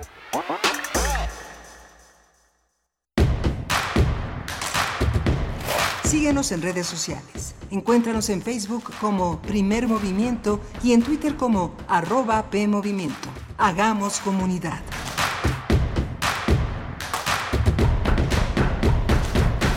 Hola, buenos días. Ya son las 9 de la mañana con cuatro minutos. Estamos aquí en este viernes 3 de febrero en Adolfo Prieto 133 en la Colonia del Valle, la sede de Radio UNAM y la sede, por supuesto, de Primer Movimiento. Estamos todo un equipo eh, haciendo posible esta aventura radiofónica en la que está, eh, hoy está Andrés Ramírez en los controles técnicos, Rodrigo Aguilar en la producción ejecutiva, Antonio Quijano en la jefatura de noticias, eh, está Tamara Quiroz en las redes sociales y mi compañera Berenice Camacho en la conducción. Querida Berenice, buenos días. Buenos días, Miguel Ángel Quemain. Buenos días a la audiencia. Pues aquí estamos ya en la última hora de la semana, la última hora de la semana, iniciando febrero, pues ya en el tercer día de febrero, muy interesante. Y viene, como comentábamos con el doctor Alberto Asís Nasif, un semestre muy apretado en cuestiones políticas, en movimientos eh, pues de ese estilo eh, político de cara a las elecciones, por supuesto, eh, en Estado de México, en Coahuila, pero también de cara al 24. Y bueno, tenemos algunos comentarios en la audiencia. Eh, Ometeotl 5 dice, yo no vi un proyecto de nación, está hablando de esta propuesta, esta plataforma de México Colectivo o mm, Colectivo México, dice, mm, yo no vi un proyecto de nación, simplemente un discurso de centro conservador, mucho político reciclado, nos comenta. Bueno, también Mando dice, te pregunta Miguel Ángel, ¿cómo se llama el libro que está deteniendo la puerta, la puerta en tu, en tu cocina? Cuéntanos. Sí, es una broma, es una broma, por supuesto. Es un gran libro, un libro de memorias muy interesante de este gran líder eh, sindical, Gonzalo N. Santos, que fue gobernador de su estado. Este, un libro muy voluminoso que publicó a finales de los 80 Grijalvo y que forma parte, pues, de toda esta, de toda esta vanidad, de toda esta vanidad. Este, lo digo de broma, detiene, digo, no, no son los libros para detener nada ni para, equilibrar mesas. Monsiváis decía de broma eh, cuando le preguntaron alguna vez si había leído este gran, esta gran novela de Jorge Aguilar Mora, Si muero lejos de ti, Monsiváis respondía este, que digan que estoy dormido, porque es un libro muy grande. Pero son bromas, son bromas. Eh, pero lo que no son bromas son los libros que han publicado todos estos hombres que han tenido la oportunidad de tener el liderazgo del país. El libro del hijo desobediente de Felipe Calderón, Cambio de rumbo de la Madrid, La revolución de la esperanza de Vicente Vox y Rob Alin, eh, México la gran esperanza de Peña Nieto, México un paso este, difícil a la modernidad de Carlos Salinas de Gortari.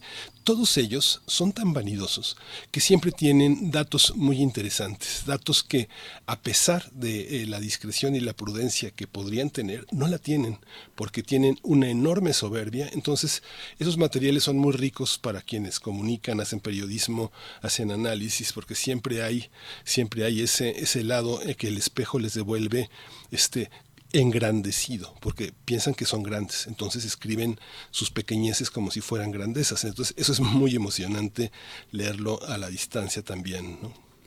Hablabas de un país, digamos, el tema, el punto de partida de, de todo esto y la recomendación eh, incluso de, este libro que ya, que ya nos haces de nuevo. Hablabas de, de esta mm, polarización, de no creer tanto en la polarización eh, que, se, que se dice atraviesa el país. Y bueno, en todo esa, mm, en ese recuento que comentabas, que compartías, en esa persecución a opositores políticos en distintos momentos del siglo pasado, pues eh, está, mm, hablabas de los años 40, pero bueno, podríamos irnos a los a los años 70 con eh, la guerra sucia, la persecución también y asesinato a, perredistas, a perredistas en los años 90 también. Bueno, pues de ahí, de, de esa lucha más reciente, pues es que viene una figura como la del ingeniero Cárdenas, que ahora está pues en esta situación, en esta situación, ahí se dividen las, las, em, las posturas, las opiniones sobre el trato y la relación que hoy tiene el presidente de la República para con una figura tan emblemática precursora, dijo el mismo presidente,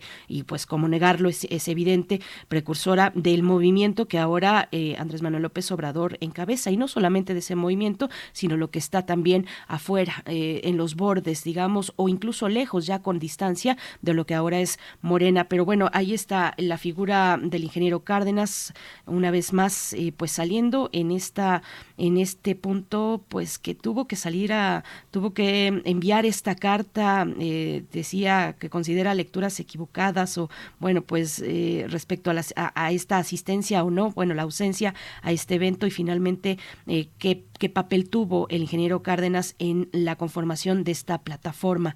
Eh, bueno, pues eh, seguimos leyendo sus comentarios. Nos dice Judith Subieta que qué buena entrevista con el doctor Asís Nasif, cuánta claridad. Mm, Esther Chivis nos dice, hola, buen día, fríos y lindos días. Pues sí, está nublado por acá en Ciudad de México. Ustedes, ¿cómo sienten el clima? ¿Desde dónde nos escuchan? Cuéntenos, Miguel Ángel. Pues así estamos, cerrando la semana. Sí, así estamos. Las paradojas son muy complejas, muy interesantes. Yo, por supuesto, como todos muchos mexicanos, respeto muchísimo al ingeniero Cárdenas. Es una figura entrañable, es un hombre de una enorme claridad y de una enorme honestidad intelectual, política.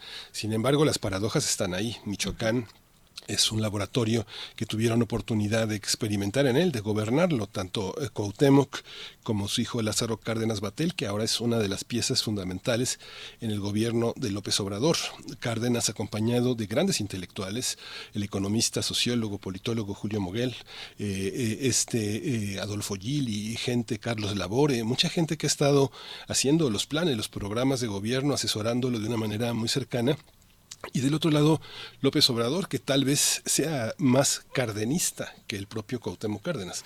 Hay una paradoja ahí en, la, en, el ideario, en estas, ahora que hablaba de las biografías de presidentes, es interesante pensar en cómo un, un, líder, un líder se alinea o se desalinea o se desdice o desdice los propios orígenes políticos de los que proviene o de los que parece provenir. Es muy, es muy interesante y muy paradójico hoy pensar esa izquierda, esa izquierda social de la que forma parte López Obrador, que por un momento también este, habla como si no tuviera nada que perder, como si este si gobernara totalmente, absolutamente. A veces esa tentación, ese matiz pequeño, a veces hace que tenga este pues tantos detractores y tanto enojo de mucha gente que lo quiere y que votó por él y que está este que está a su lado, pero que no, no, no, este, no comparte la manera en la que este, dice algunas cosas. ¿no? Sí. Así es. Bueno, Lázaro Cárdenas Batel, que es eh, eh, ni más ni menos que el coordinador de asesores de la presidencia de la República. Es un cargo,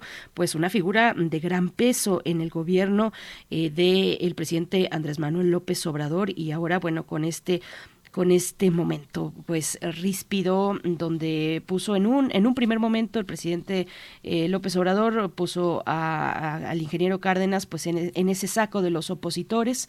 Dijo eh, es momento de, de, definiciones. Ya después una vez cuando se publica esta carta por parte del ingeniero Cárdenas pues ya ahí es cuando eh, López Obrador dice bueno me alegra la, leí con gusto con qué bueno qué bueno que, que salió a aclarar pero bueno, ahí está esto que tiene que ver con la carrera por el poder político en México. Vamos a tener la poesía necesaria, cambiando de temas, cambiando de aires, la poesía necesaria en esta mañana y la mesa del día para hablar de un taller, un taller especial que tendrá lugar en el Museo Universitario del Chopo.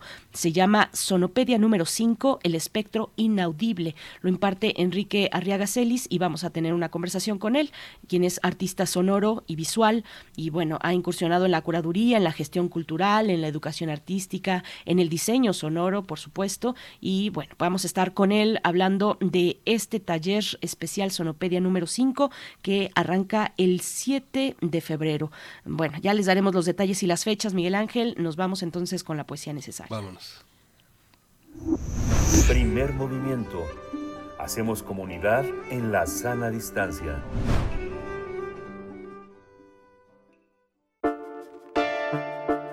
Es hora de Poesía Necesaria.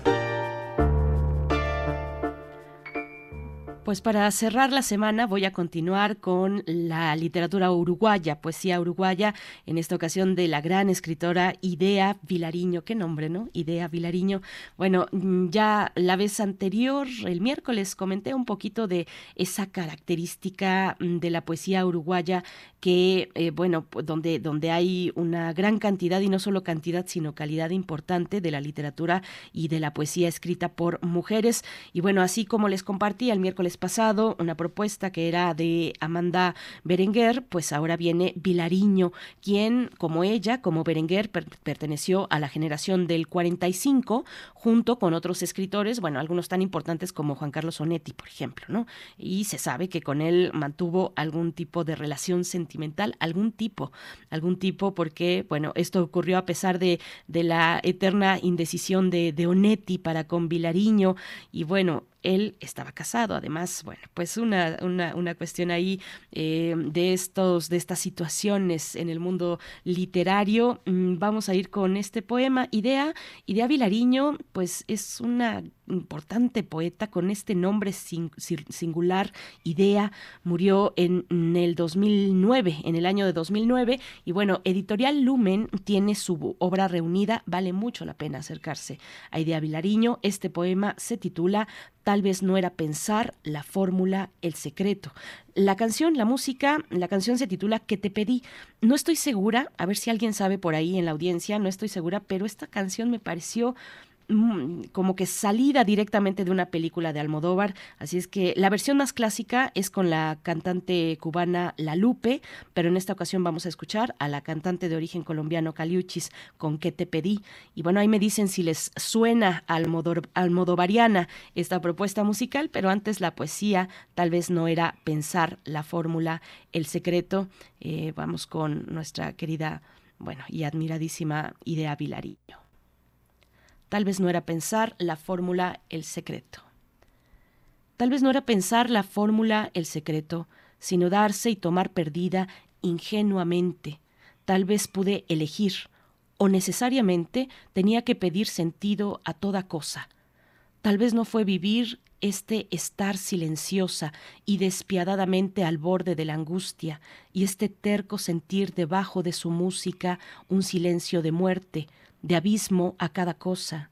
Tal vez debí quedarme en los amores quietos que podían llenar mi vida con un nombre, en vez de buscar el evadido al evadido del hombre, despojado, sin alma, ser puro, esqueleto. Tal vez no era pensar la fórmula, el secreto, sino amarse y amar perdida, ingenuamente. Tal vez pude subir como una flor ardiente o tener un profundo destino de semilla en vez de esta terrible lucidez amarilla y de este estar de estatua con los ojos vacíos. Tal vez pude doblar este destino mío en música inefable o necesariamente.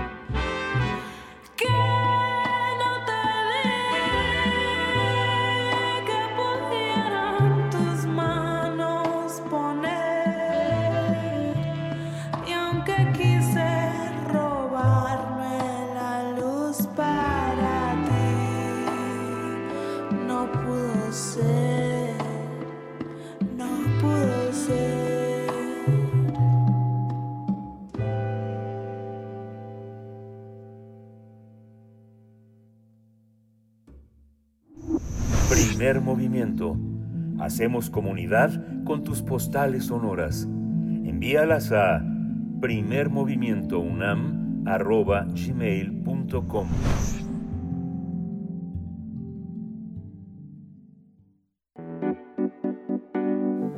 La mesa del día.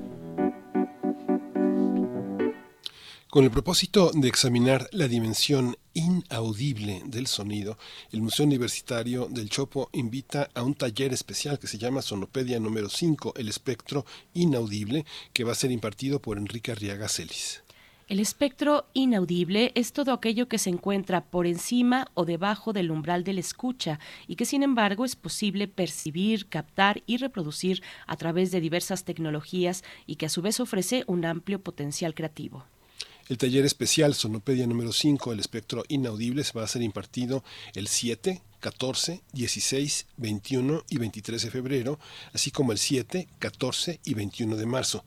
Se trata de un taller teórico práctico con lectura de textos y la apreciación y discusión de piezas sonoras vigentes para el análisis desde la perspectiva interdisciplinaria que ofrecen los estudios sonoros, la complejidad del fenómeno de la escucha y el sonido más allá de lo audible.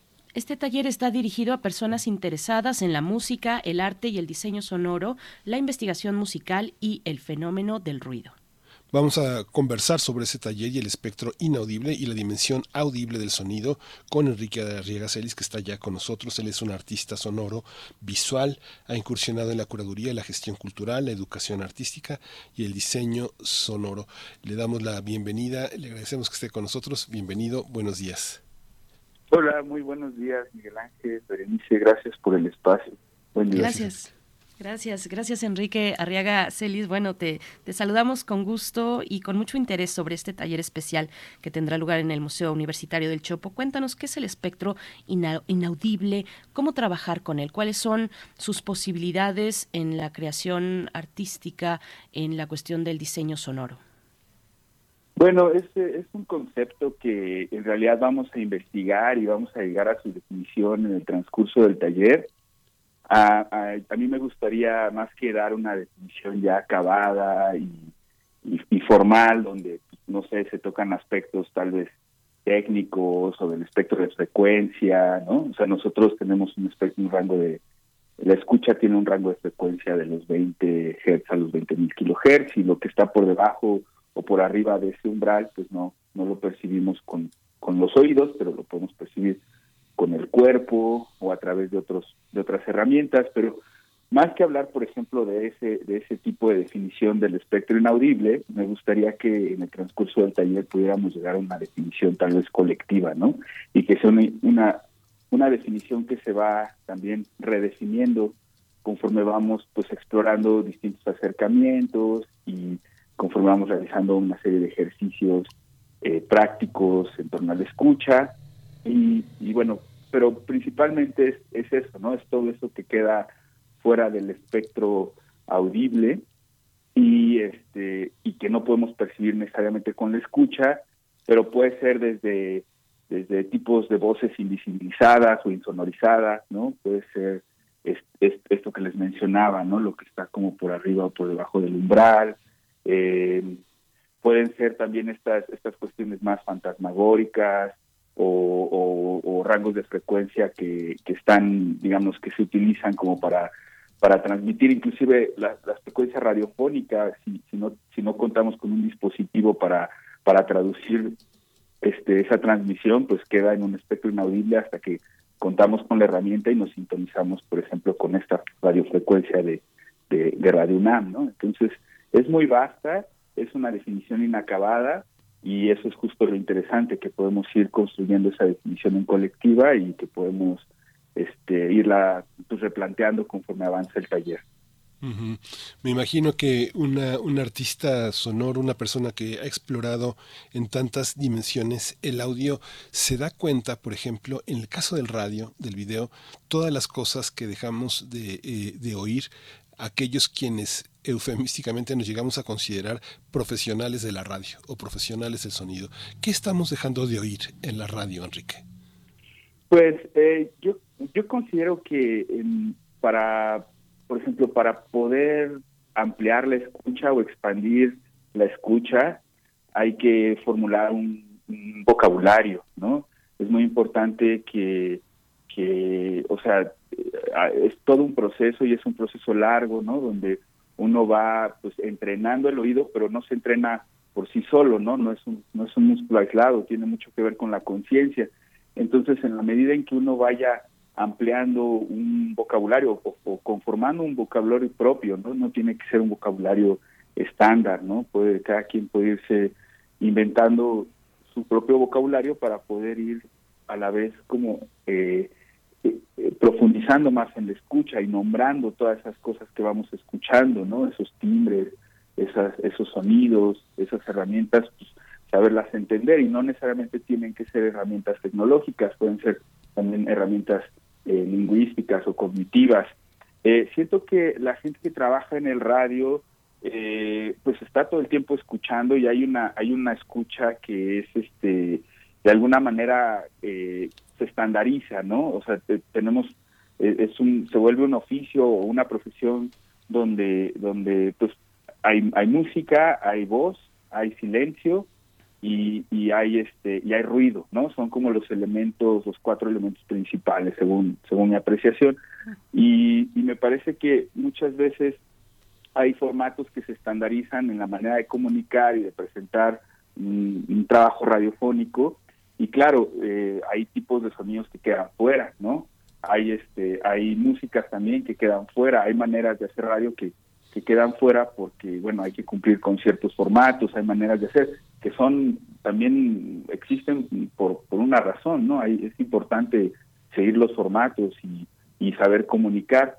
pero, digamos, en, en, mi caso que he trabajado con la radio experimental y con la improvisación dentro de la radio, me daba cuenta que, que, normalmente uno tiende a repetir los formatos comunes que escuchamos o que hemos aprendido y, y es muy difícil romper con ellos, ¿no?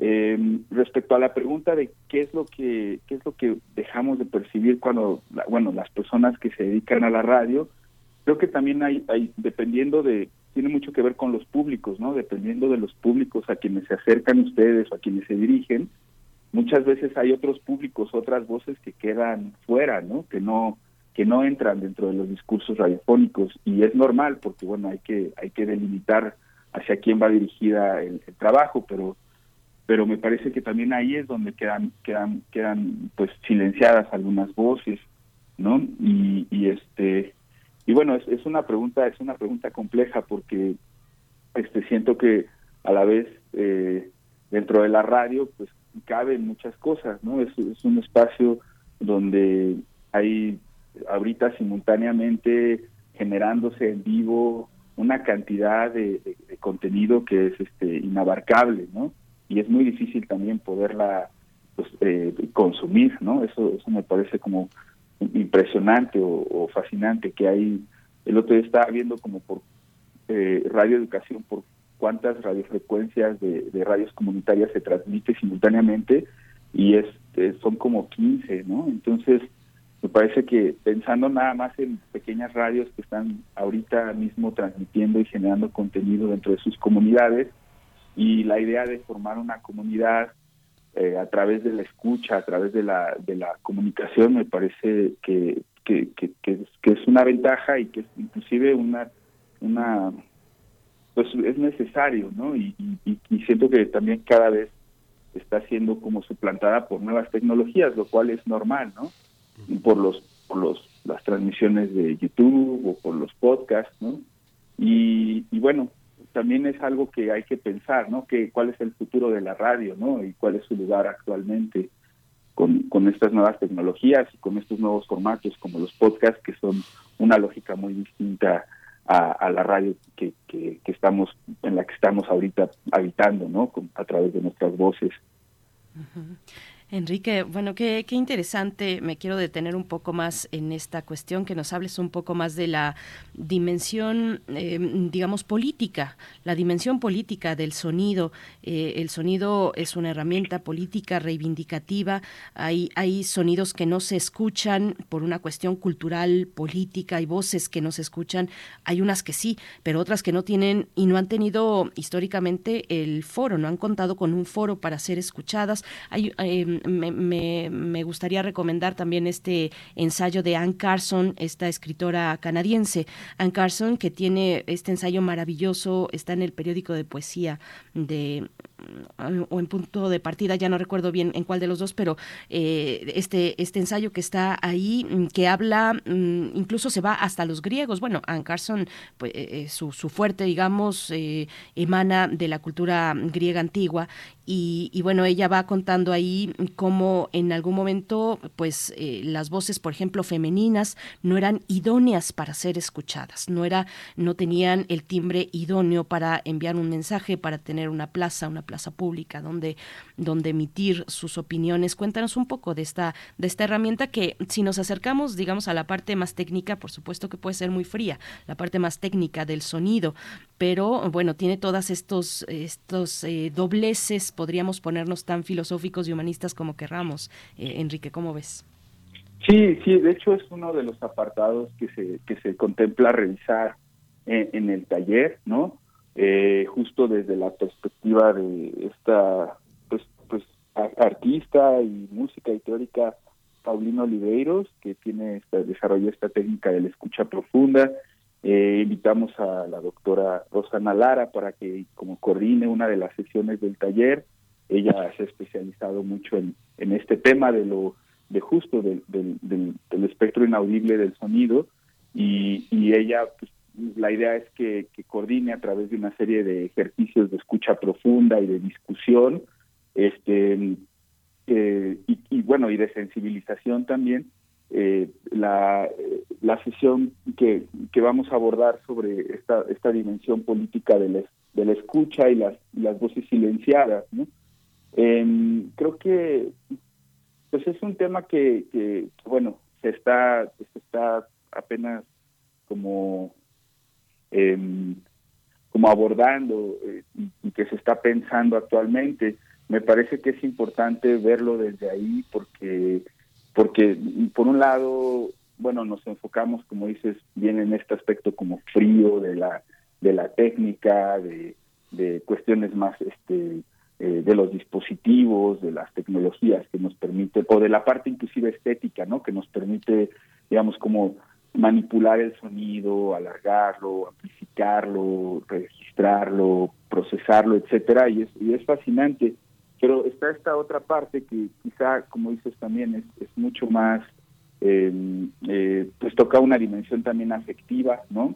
Es obviamente eh, una dimensión política donde pues nos damos cuenta que, que hemos sido formados para escuchar ciertas cosas y, y que el, la, la manera en que se ha educado la escucha, porque como les decía, pues es un acto consciente, es un acto eh, formativo también, ¿no? Eh, es un acto que, o sea, la escucha también es muy maleable, podemos irla, este, em, la, la podemos ir eh, educando o, sofisticando de, la manera que creamos en base a lo que vayamos nosotros también escuchando, ¿no? Es un, es un acto como de retroalimentación.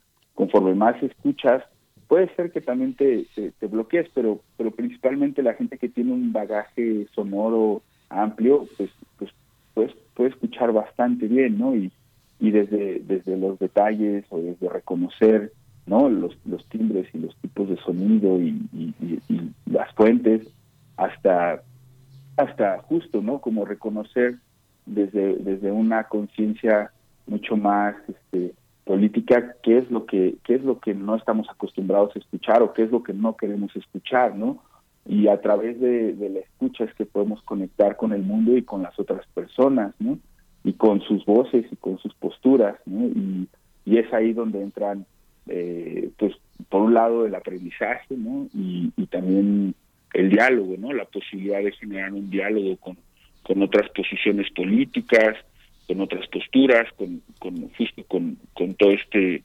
con, con todo esta con todo este espacio que ha sido de alguna manera este, silenciado por, por, por ejercicios de socioculturales, ¿no?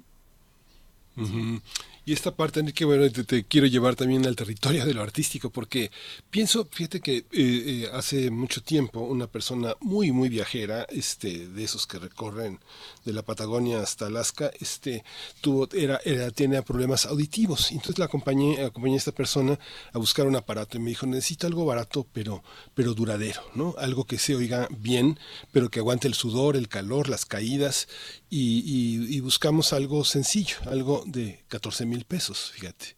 Y en esa empresa que también tiene recursos para personas que no tienen mucho dinero para comprar sus aparatos, había aparatos extraordinarios de 40 mil pesos y había la posibilidad de hacer implantes cocleares, ¿no? Entonces, pensaba, por ejemplo, en, ambientes que me, me, introducen a la cuestión de la imaginación, ¿no? Pienso en un perro bebé, un perro de un año, un perro de cuatro años, ¿no? Oyen cosas distintas, eh, inclinan la cabeza a un lado a otro ante ruidos distintos de acuerdo a la madurez y a lo inusual de los sonidos. Los gatos están en el tono de la vibración. ¿Cómo piensa un artista lo inaudible? Lo inaudible también vibra. Yo imagino tener problemas de sordera, este, eh, eh, y entrar en esas dimensiones en la que el implante coclear no es directamente el sonido, sino es algo como, como el sonido. ¿Cómo piensas, tú cómo piensas eh, todas esas dimensiones? ¿Quién hace sordo en este país y en muchos países que no tienen los suficientes recursos, las personas, un salario de 207 pesos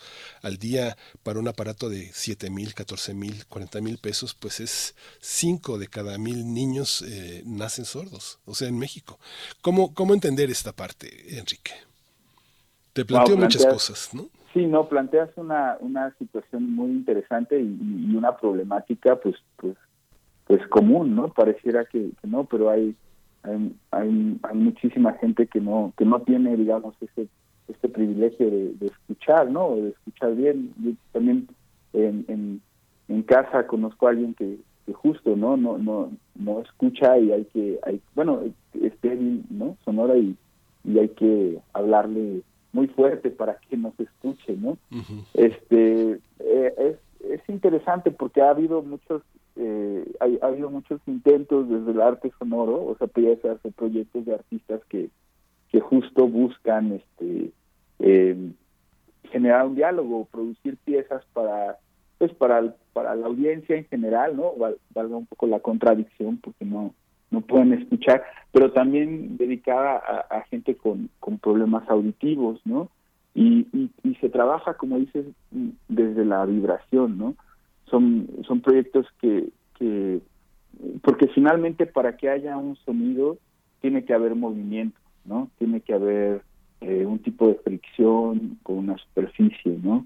Este, ya sea el aire que pasa por nuestras cuerdas vocales o el golpe sobre el parche de un tambor o un coche que va pasando, ¿no? Tiene que haber movimiento y ese movimiento es el que realmente está generando. Hay, hay otra dimensión que es una dimensión más, mucho más espectral, ¿no? Donde eh, hay muchos sonidos que, que a pesar de que probablemente haya un movimiento, pues no, no logramos nosotros este, eh, eh, saber de dónde viene, ¿no? No, no conocemos su fuente, ¿no? Y, y es este sonido fantasmagórico que sí existe, ¿no? Si está ahí y realmente no sabemos, por ejemplo, cuando transmitimos una onda una onda radial, pues en realidad a lo mejor hay una energía que está que está pasando como por el transmisor, ¿no? Pero esa esa energía no la podemos percibir y hasta qué punto eso es movimiento, ¿no? Es una pregunta interesante.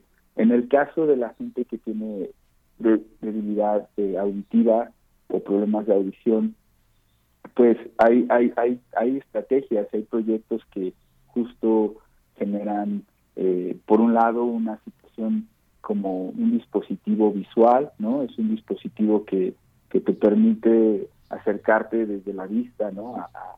al, sonido, ¿no? Eh, hay como una larga tradición de documentar toda la parte sonora que, que, sea, que sea, pues sí, todo, digamos, como todas las artes sonoras que han existido previo a los dispositivos de, grabación y reproducción, ¿no? Entonces podemos encontrar sonidos en pinturas, ¿no? Hay, hay mucha representación en, en, la pintura, en la historia de la pintura de, sonidos, ¿no?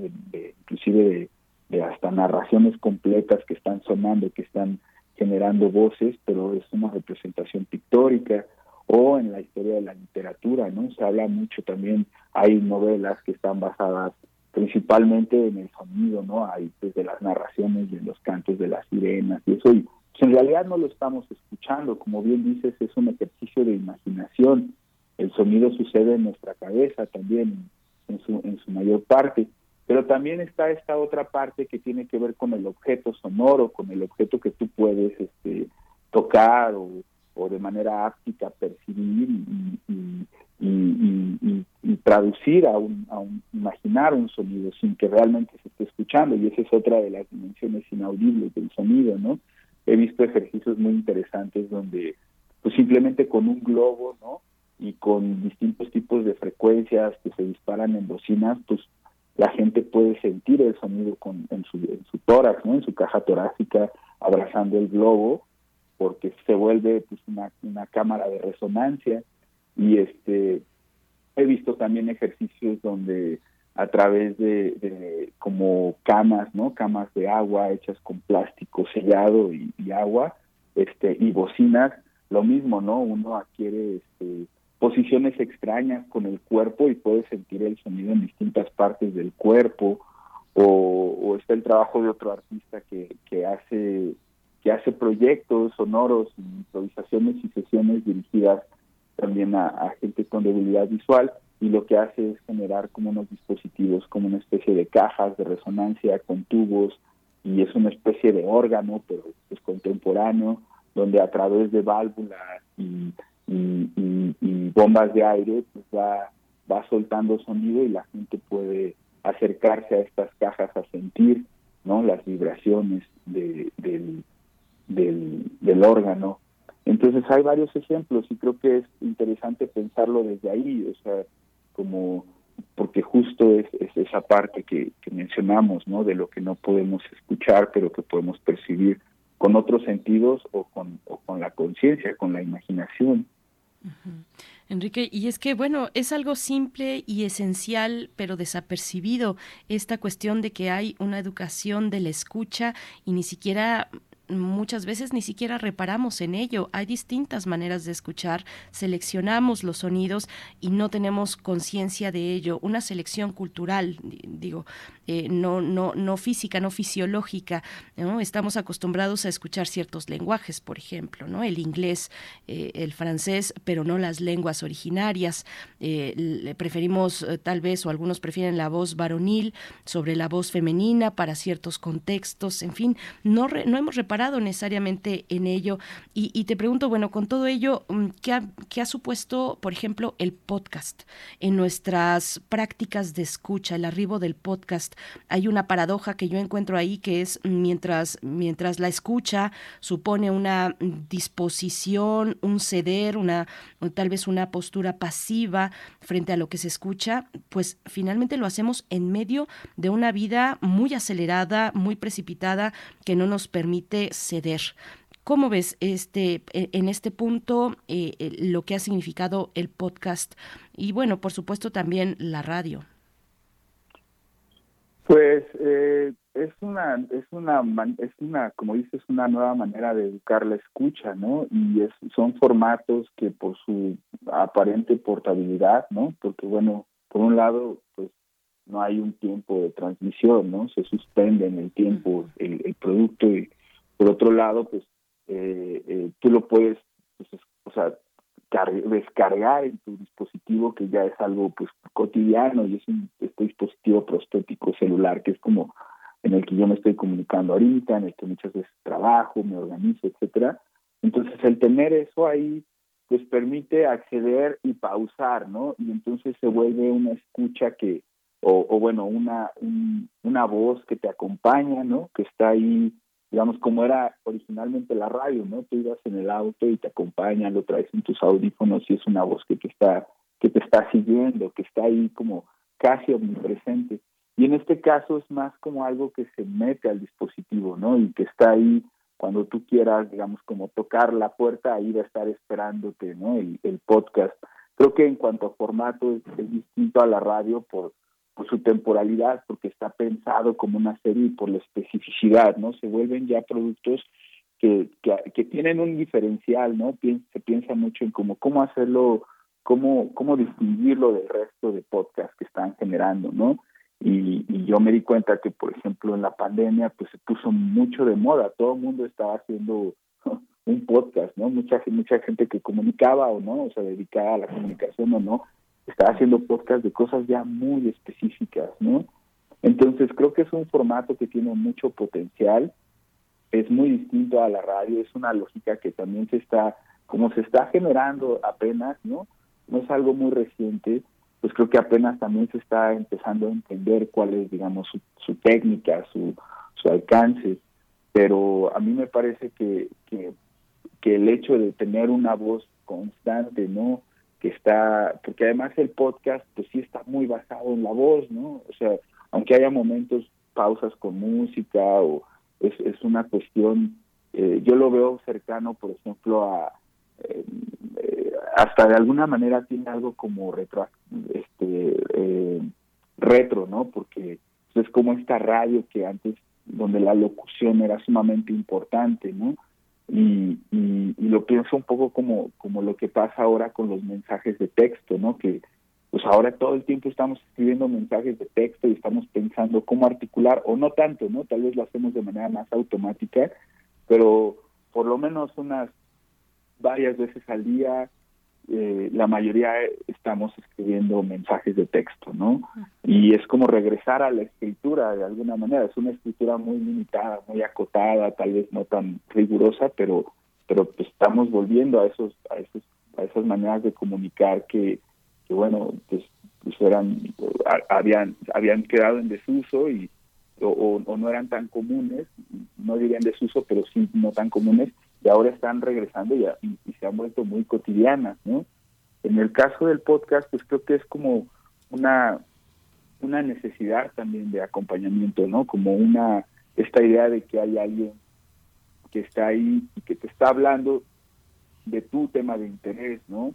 Y, y, creo que eh, democratiza de alguna manera la comunicación, ¿no? Porque pues así lo fue un poco con la con la radio por internet prácticamente cualquiera con una computadora o hasta con un celular podría tener, este, producir una radio o tener un espacio de ese, de ese tipo, pero a la vez, pues, pues es una, es una sobresaturación de contenido, ¿no? Entonces es, es complicado porque em, eh, yo no sé si hay tantas tantos oídos como para escuchar tanto contenido que está ahí, eh, contenido sonoro en las diversas plataformas, ¿no? Y, es, es, un poco como, es un, por un lado es como una sensación abismal, ¿no? De pensar que estamos nadando en toda esta eh, mar de contenido y, y, y, qué es lo que realmente nos va a llegar o nos va a tocar y cómo llegar a eso, ¿no? Eso es lo que me parece como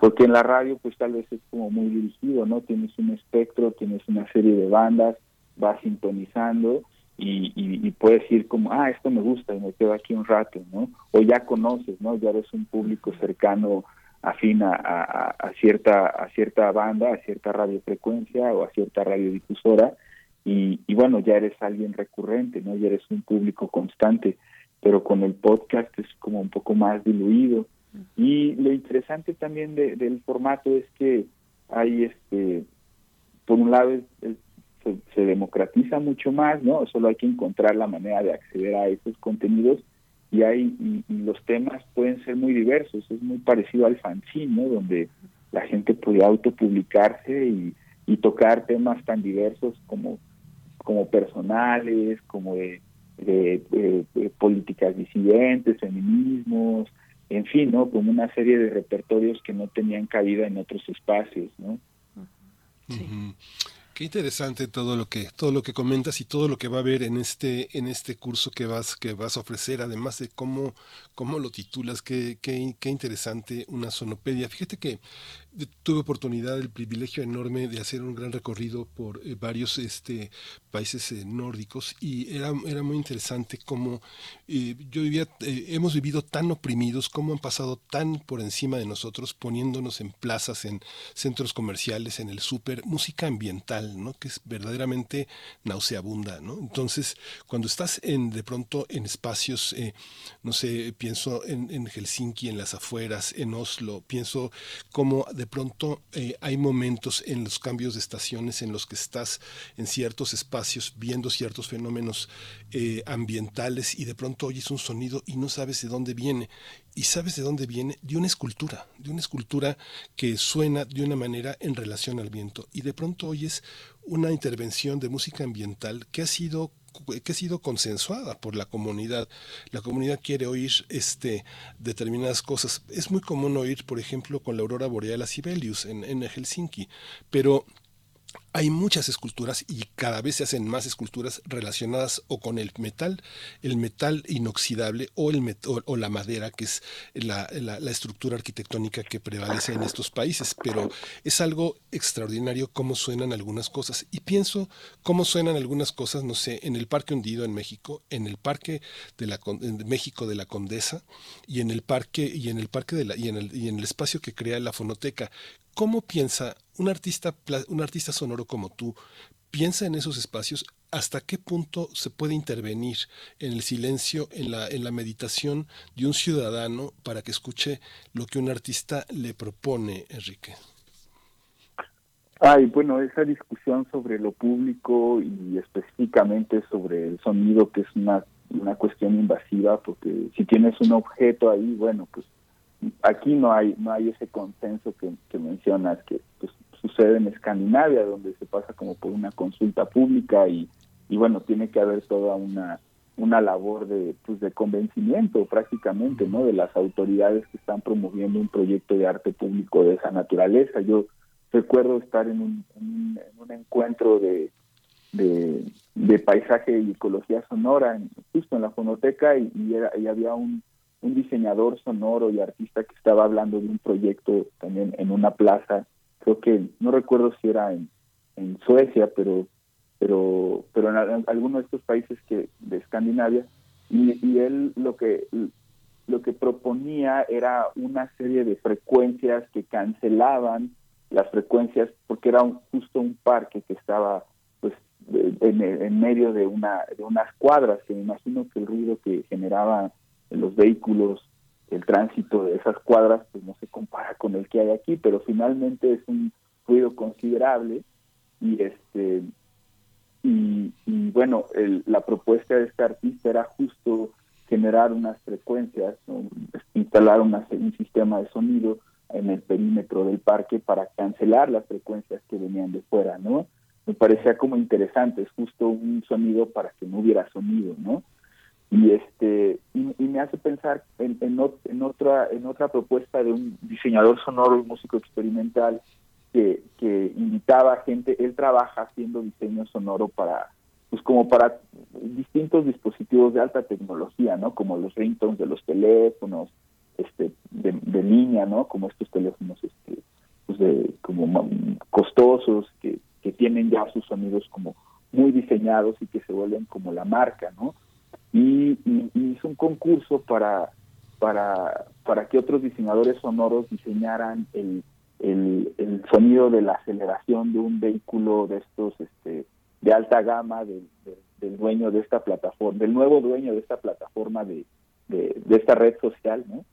Y este y me parece interesante y el problema es que estos estas estas máquinas ya están diseñadas de manera tan sofisticada y ya han perfeccionado tanto el funcionamiento de la máquina que ya no generan un sonido, pero para, para prevenir a la gente de que viene el auto pasando, tienen que diseñarle un sonido, porque si no suena, pues, pues, pues la gente normal, pues, mm, tal vez no estamos acostumbrados a escuchar que viene el coche, es lo que finalmente la escucha nos, es un es un mecanismo de supervivencia, ¿no? Nos permite como nos, nos alerta, ¿no? Previo a la vista de, que viene algo que nos puede poner en, riesgo. Entonces, este, eh, regresando a tu pregunta, porque ya me fui muy lejos, eh, eh, claro que las plazas públicas son importantes para hacer intervenciones. Este tipo de intervenciones de carácter, pues, pues gubernamental, ¿no? Son proyectos de, arte público que, que pues tienen que estar, o, si no son una iniciativa del gobierno, pues tienen que estar promovidos y producidos en conjunto con el gobierno para permitirte pues, pues, intervenir un espacio público. Eh, me parece que son, pues, eh, de alguna manera, aunque haya un consenso, pues hay, hay una cierta imposición, ¿no? Se vuelve algo un tanto monolítico y permanente, ¿no? es muy interesante porque, bueno, yo, yo recuerdo de niño pasar por la ruta de la amistad y me fascinaban esas figuras, ¿no? Me fascinaban esas formas. Eh, y ahora, pues con el crecimiento de la ciudad, pues ya quedaron ahí como, pues esquinadas, ¿no? Esquinadas entre tanto, entre tanta vialidad, entre tanto tráfico. Este, siento que, que, que ahora las plazas se pueden intervenir de manera efímera y se pueden intervenir también con los cuerpos, ¿no? Ya, ya los cuerpos ocupan estas plazas, ¿no?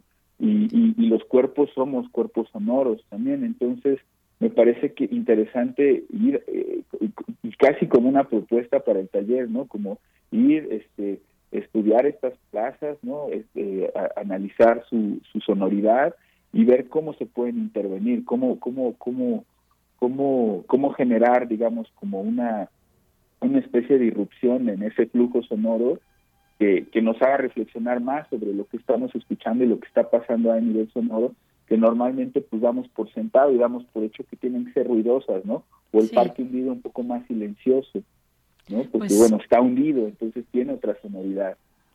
Qué interesante, este, Enrique Arriaga. Pues ahí eh, está esta propuesta. No sobran las oportunidades de experimentar otros modos de escucha y está Solopedia número 5, el espectro inaudible en el Museo Universitario del Chopo. Son ocho sesiones de tres horas cada una. Eh, hay una cuota de recuperación de mil pesos. Así es que acérquense a la página del Chopo donde pueden encontrar la información completa para pues tener esta oportunidad. Enrique, te agradecemos mucho esta participación. Mucha suerte. Muy interesante esta, esta propuesta, muy necesaria también. Gracias. Bernice, muchas gracias por, por tus aportaciones. Eh, también Miguel Ángel, muchas gracias por los comentarios. Enriquecen mucho como, como la, la perspectiva que podemos tener. Eh, gracias por, por, permitirme compartir un poco de, de estos temas en, en, su espacio y por promover el taller. Ojalá les interese y y bueno, ojalá volvamos a coincidir, me, les felicito por el programa y, y pues eso, pues una gratitud también a, a, las y los escuchas que están ahí del otro lado este, y por su atención. No, pues al contrario. Muchas gracias, Enrique Arriaga Celis chopo.unam.mx, ahí van a encontrar toda la información. Nosotros vamos con una propuesta literaria, Miguel Ángel. Vamos a escuchar de eh, la cápsula de eh, Verónica Ortiz, está dedicada al texto, al texto, al hermoso texto de Raquel Robles, eh, Pequeños Combatientes, que ha publicado el Fondo de Cultura Económica. Con eso nos despedimos, vamos a dejarlos en la escucha de Verónica Ortiz y nosotros nos vamos. Nos vamos ya, gracias, gracias por estar aquí. El lunes nos encontramos en vivo. No, todavía no, todavía no nos vamos. Vamos a escuchar la cápsula del Fondo de Cultura Económica y, volvemos. a despedirnos.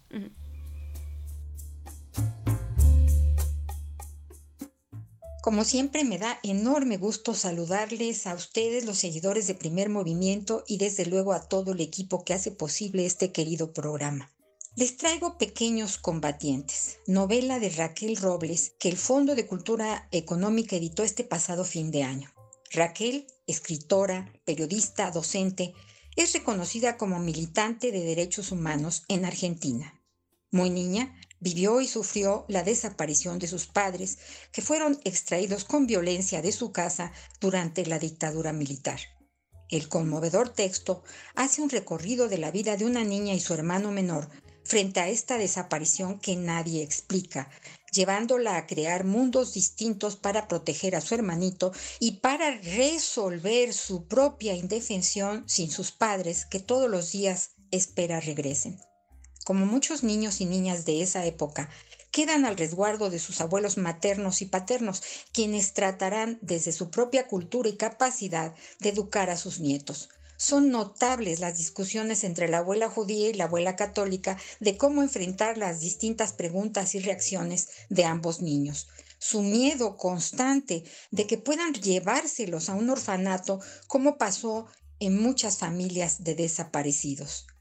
Nuestra pequeña narradora sabe que pronto llegará la revolución y nos dice, podíamos parecer niños cualquiera o incluso niños perturbados, pero nosotros éramos pequeños combatientes. La violencia extrema de la dictadura militar argentina sigue presente en la memoria colectiva. Raquel Robles, nuestra autora, nos entrega un relato que reconstruye la vida de muchas familias, historias olvidadas que frente a la tragedia intentan sanar sus propias heridas.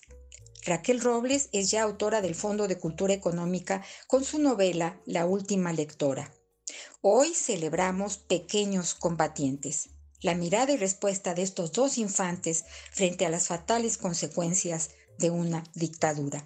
Búsquenlo en la colección popular a precio muy accesible. Literatura para no olvidar. Porque más libros, más libres. Hasta la próxima. Muchas gracias, querida Vero Ortiz. Un saludo a todos los compañeros, compañeras del Fondo de Cultura Económica con esta propuesta. Nos despedimos ahora sí. El próximo lunes estaremos de vuelta en vivo aquí en Radio UNAM en primer movimiento. Gracias al equipo, a ustedes por su escucha. Miguel Ángel, nos vamos. Nos vamos, nos vemos, nos escuchamos el lunes. Esto fue primer movimiento. El mundo desde la universidad. Radio UNAM presentó Primer movimiento. El mundo desde la universidad. Con Berenice Camacho y Miguel Ángel Gemain en la conducción. Rodrigo Aguilar y Violeta Berber, producción. Antonio Quijano y Patricia Zavala, noticias. Miriam Trejo, coordinación de invitados. Tamara Quirós, redes sociales. Arturo González, operación técnica. Locución, Tessa Uribe y Juan Staca. Quédate en sintonía con Radio UNAM. Experiencia sonora.